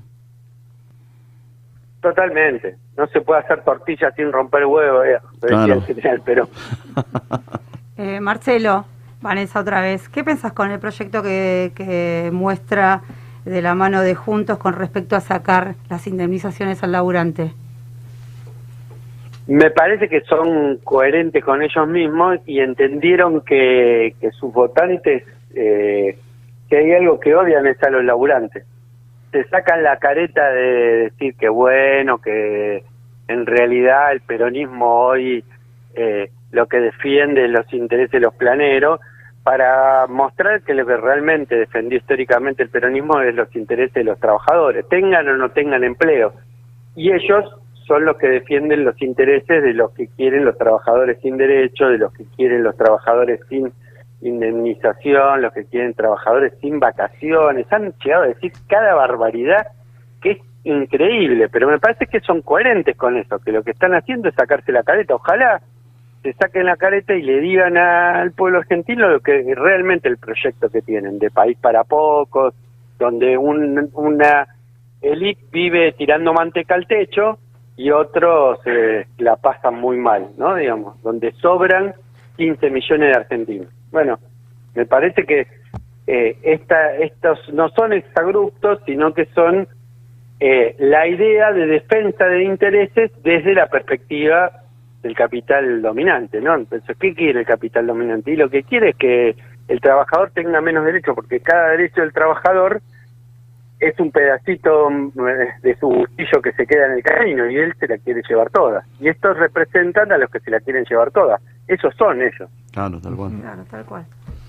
Bueno, yo te quiero hacer una, una consulta. Tu opinión a los clubes de barrio que están tan devastados, ¿cuál es?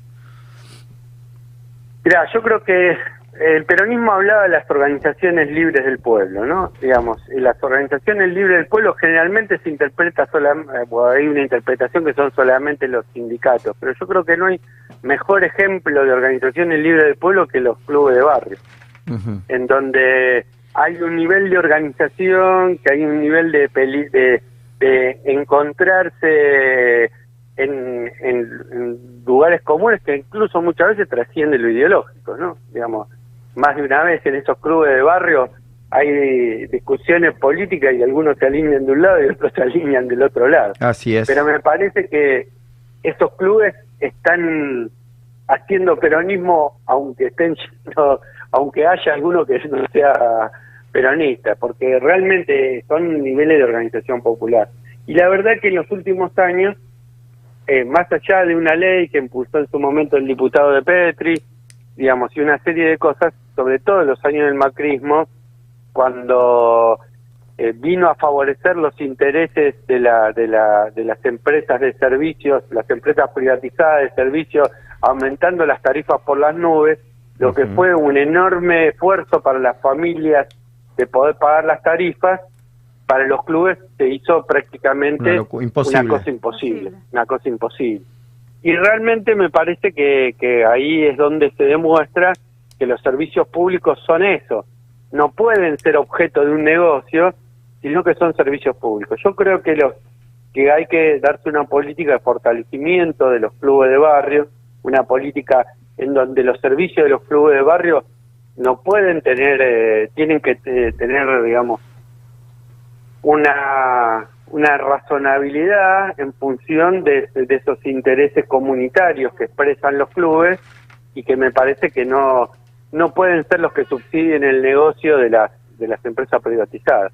Yo Digo, sé Y me parece que además eh, hay que darse toda una política respecto a los clubes, porque no, no es solamente establecer, pongamos por caso, subsidios para esos clubes, sino que hay que darse una política de articulación, de, de, movilización, de fomento, de etcétera, etcétera, etcétera, de esos clubes de barrio, que va desde solucionar los problemas de papeles que tienen muchas veces los clubes de barrio hasta eh, proveerlo de, al- de algunos materiales que pueden ir desde pelotas a camisetas a- a montón, a arcos, a un montón de otras cosas que necesitan los clubes de barrio, porque cada uno tiene sus necesidades propias y no son todas las necesidades iguales, y me parece que tiene que haber una política respecto a eso, que es más importante para mí, y eso que yo soy muy futbolero, a la a lo de los grandes clubes, ¿no? Digamos, ¿Qué- que, muchas veces son los que generan la, la atención de los que son los decisores en las cuestiones deportivas. Teniendo en cuenta también la- el, el-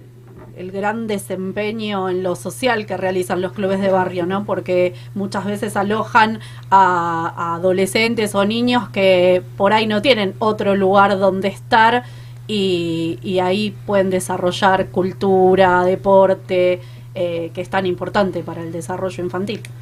Totalmente, de desarrollo infantil, juvenil y de, de- y de, todas- de, todos, de todos los niveles. Y me parece que también son una contención incluso para los viejos. Sí, Así que me parece que, que, que sin duda los clubes de barrio son o debe- debieran ser un pilar importante a la hora de políticas públicas en relación a eso, ¿no? Digo, yo creo que cualquier fomento de las organizaciones, de las organizaciones libres del pueblo, nos hace una democracia más justa, ¿no? Digamos, y también eso fortalece la democracia, porque uno cree en la democracia en la medida que esa democracia te, te mejora la vida, ¿no? Pues si no, parecía que la democracia y la política son todas cuestiones abstractas que no tienen que ver con mi vida cotidiana.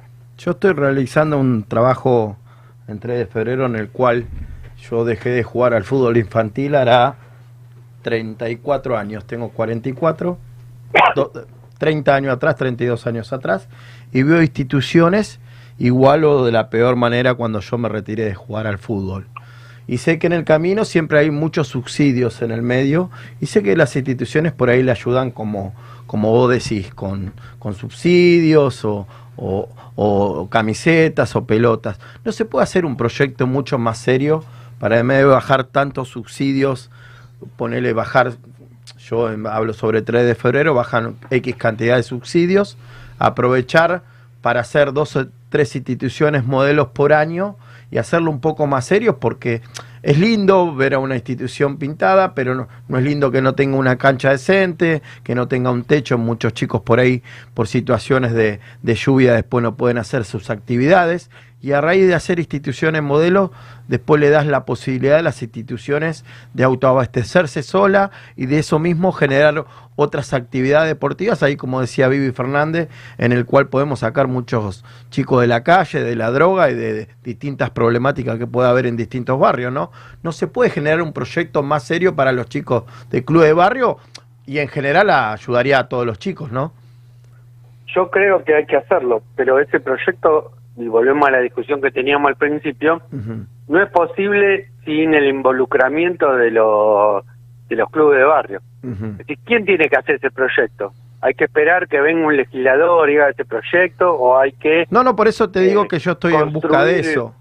Claro, y yo, a mí me parece que esto tiene que ser así, digamos, tiene que haber organización popular y esa organización popular es la que le, no digo le arranca al Estado, sino que condiciona el rumbo del Estado y en este caso, eh, yo la verdad que no soy un especialista en el tema, pero me parece que ha- habría que pensar desde los propios clubes cómo se construye eh, esto que vos llamás un proyecto más serio y no solamente atender a necesidades inmediatas. Bueno, yo desde ya, no sé si los chicos te quieren hacer alguna consulta más, chicos. No, yo la verdad que no, para mí fue un gusto haberlo escuchado, este, compartí mucho de, las, de su opinión. Lo mismo Chicas. digo, estoy muy agradecida de habernos eh, compartido tu, tu minuto, casi una hora con nosotros. La verdad que dejas eh, el mensaje eh, bien transparente, cosa que hay muchos políticos y muchos dirigentes que no lo hacen. Así que estoy muy agradecida de haber compartido nuestro momento con vos y vos con nosotros. Gracias, Marcelo. Bueno, por Bueno, gracias a ustedes por la llamada y, y yo estoy a disposición para, para cuando quieran charlar. eh, acá tienen un compañero.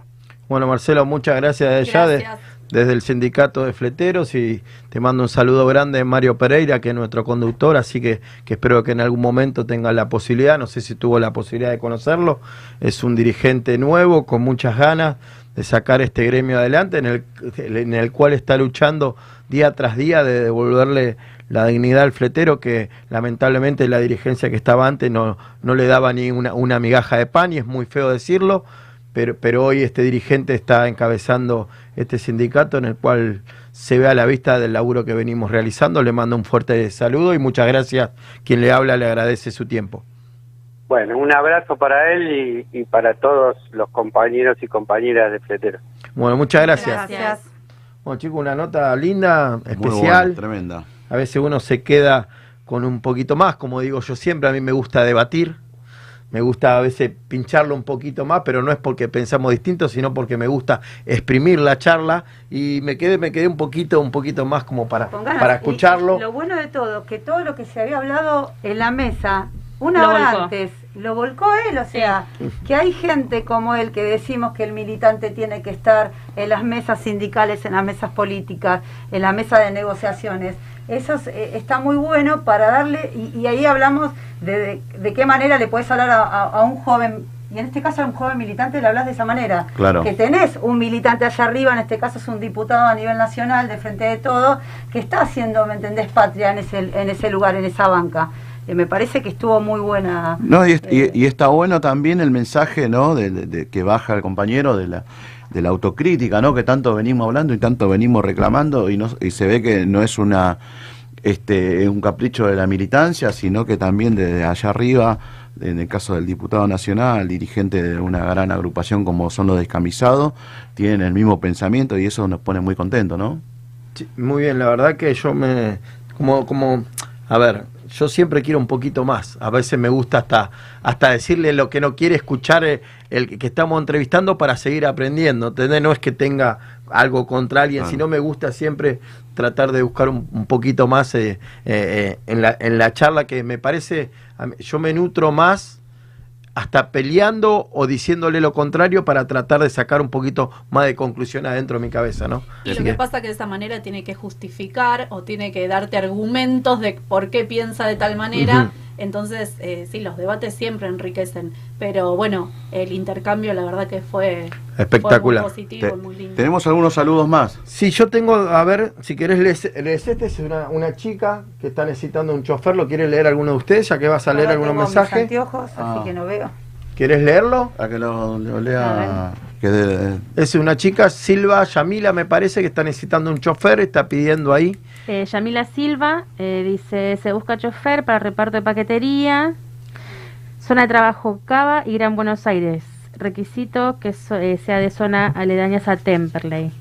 Eh, constancia monotributo, antecedentes penales, licencia B1 y DNI.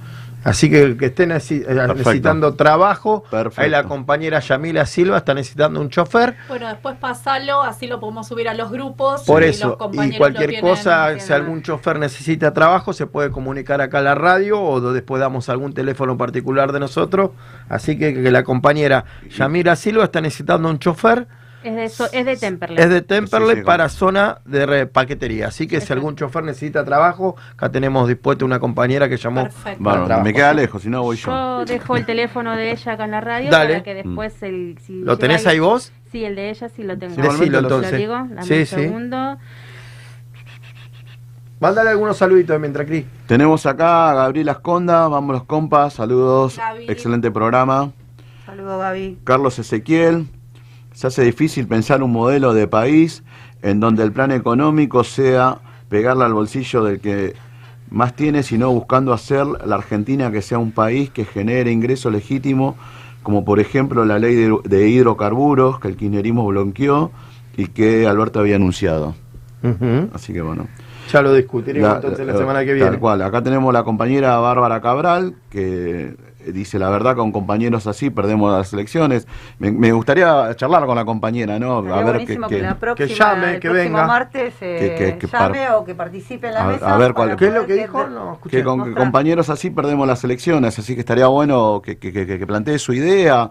Por ahí estamos equivocados nosotros en la manera que estamos pensando y, y ella por ahí tiene otra otra manera de pensar que nos puede hacer a nosotros pensar distinto o cambiar nuestra manera y entre todos buscarle la vuelta para ganar las elecciones, que la idea que tenemos todos, ¿no? O sea, nuestro pensamiento hacemos perder las elecciones para la compañera. Eh, puede ser, sí.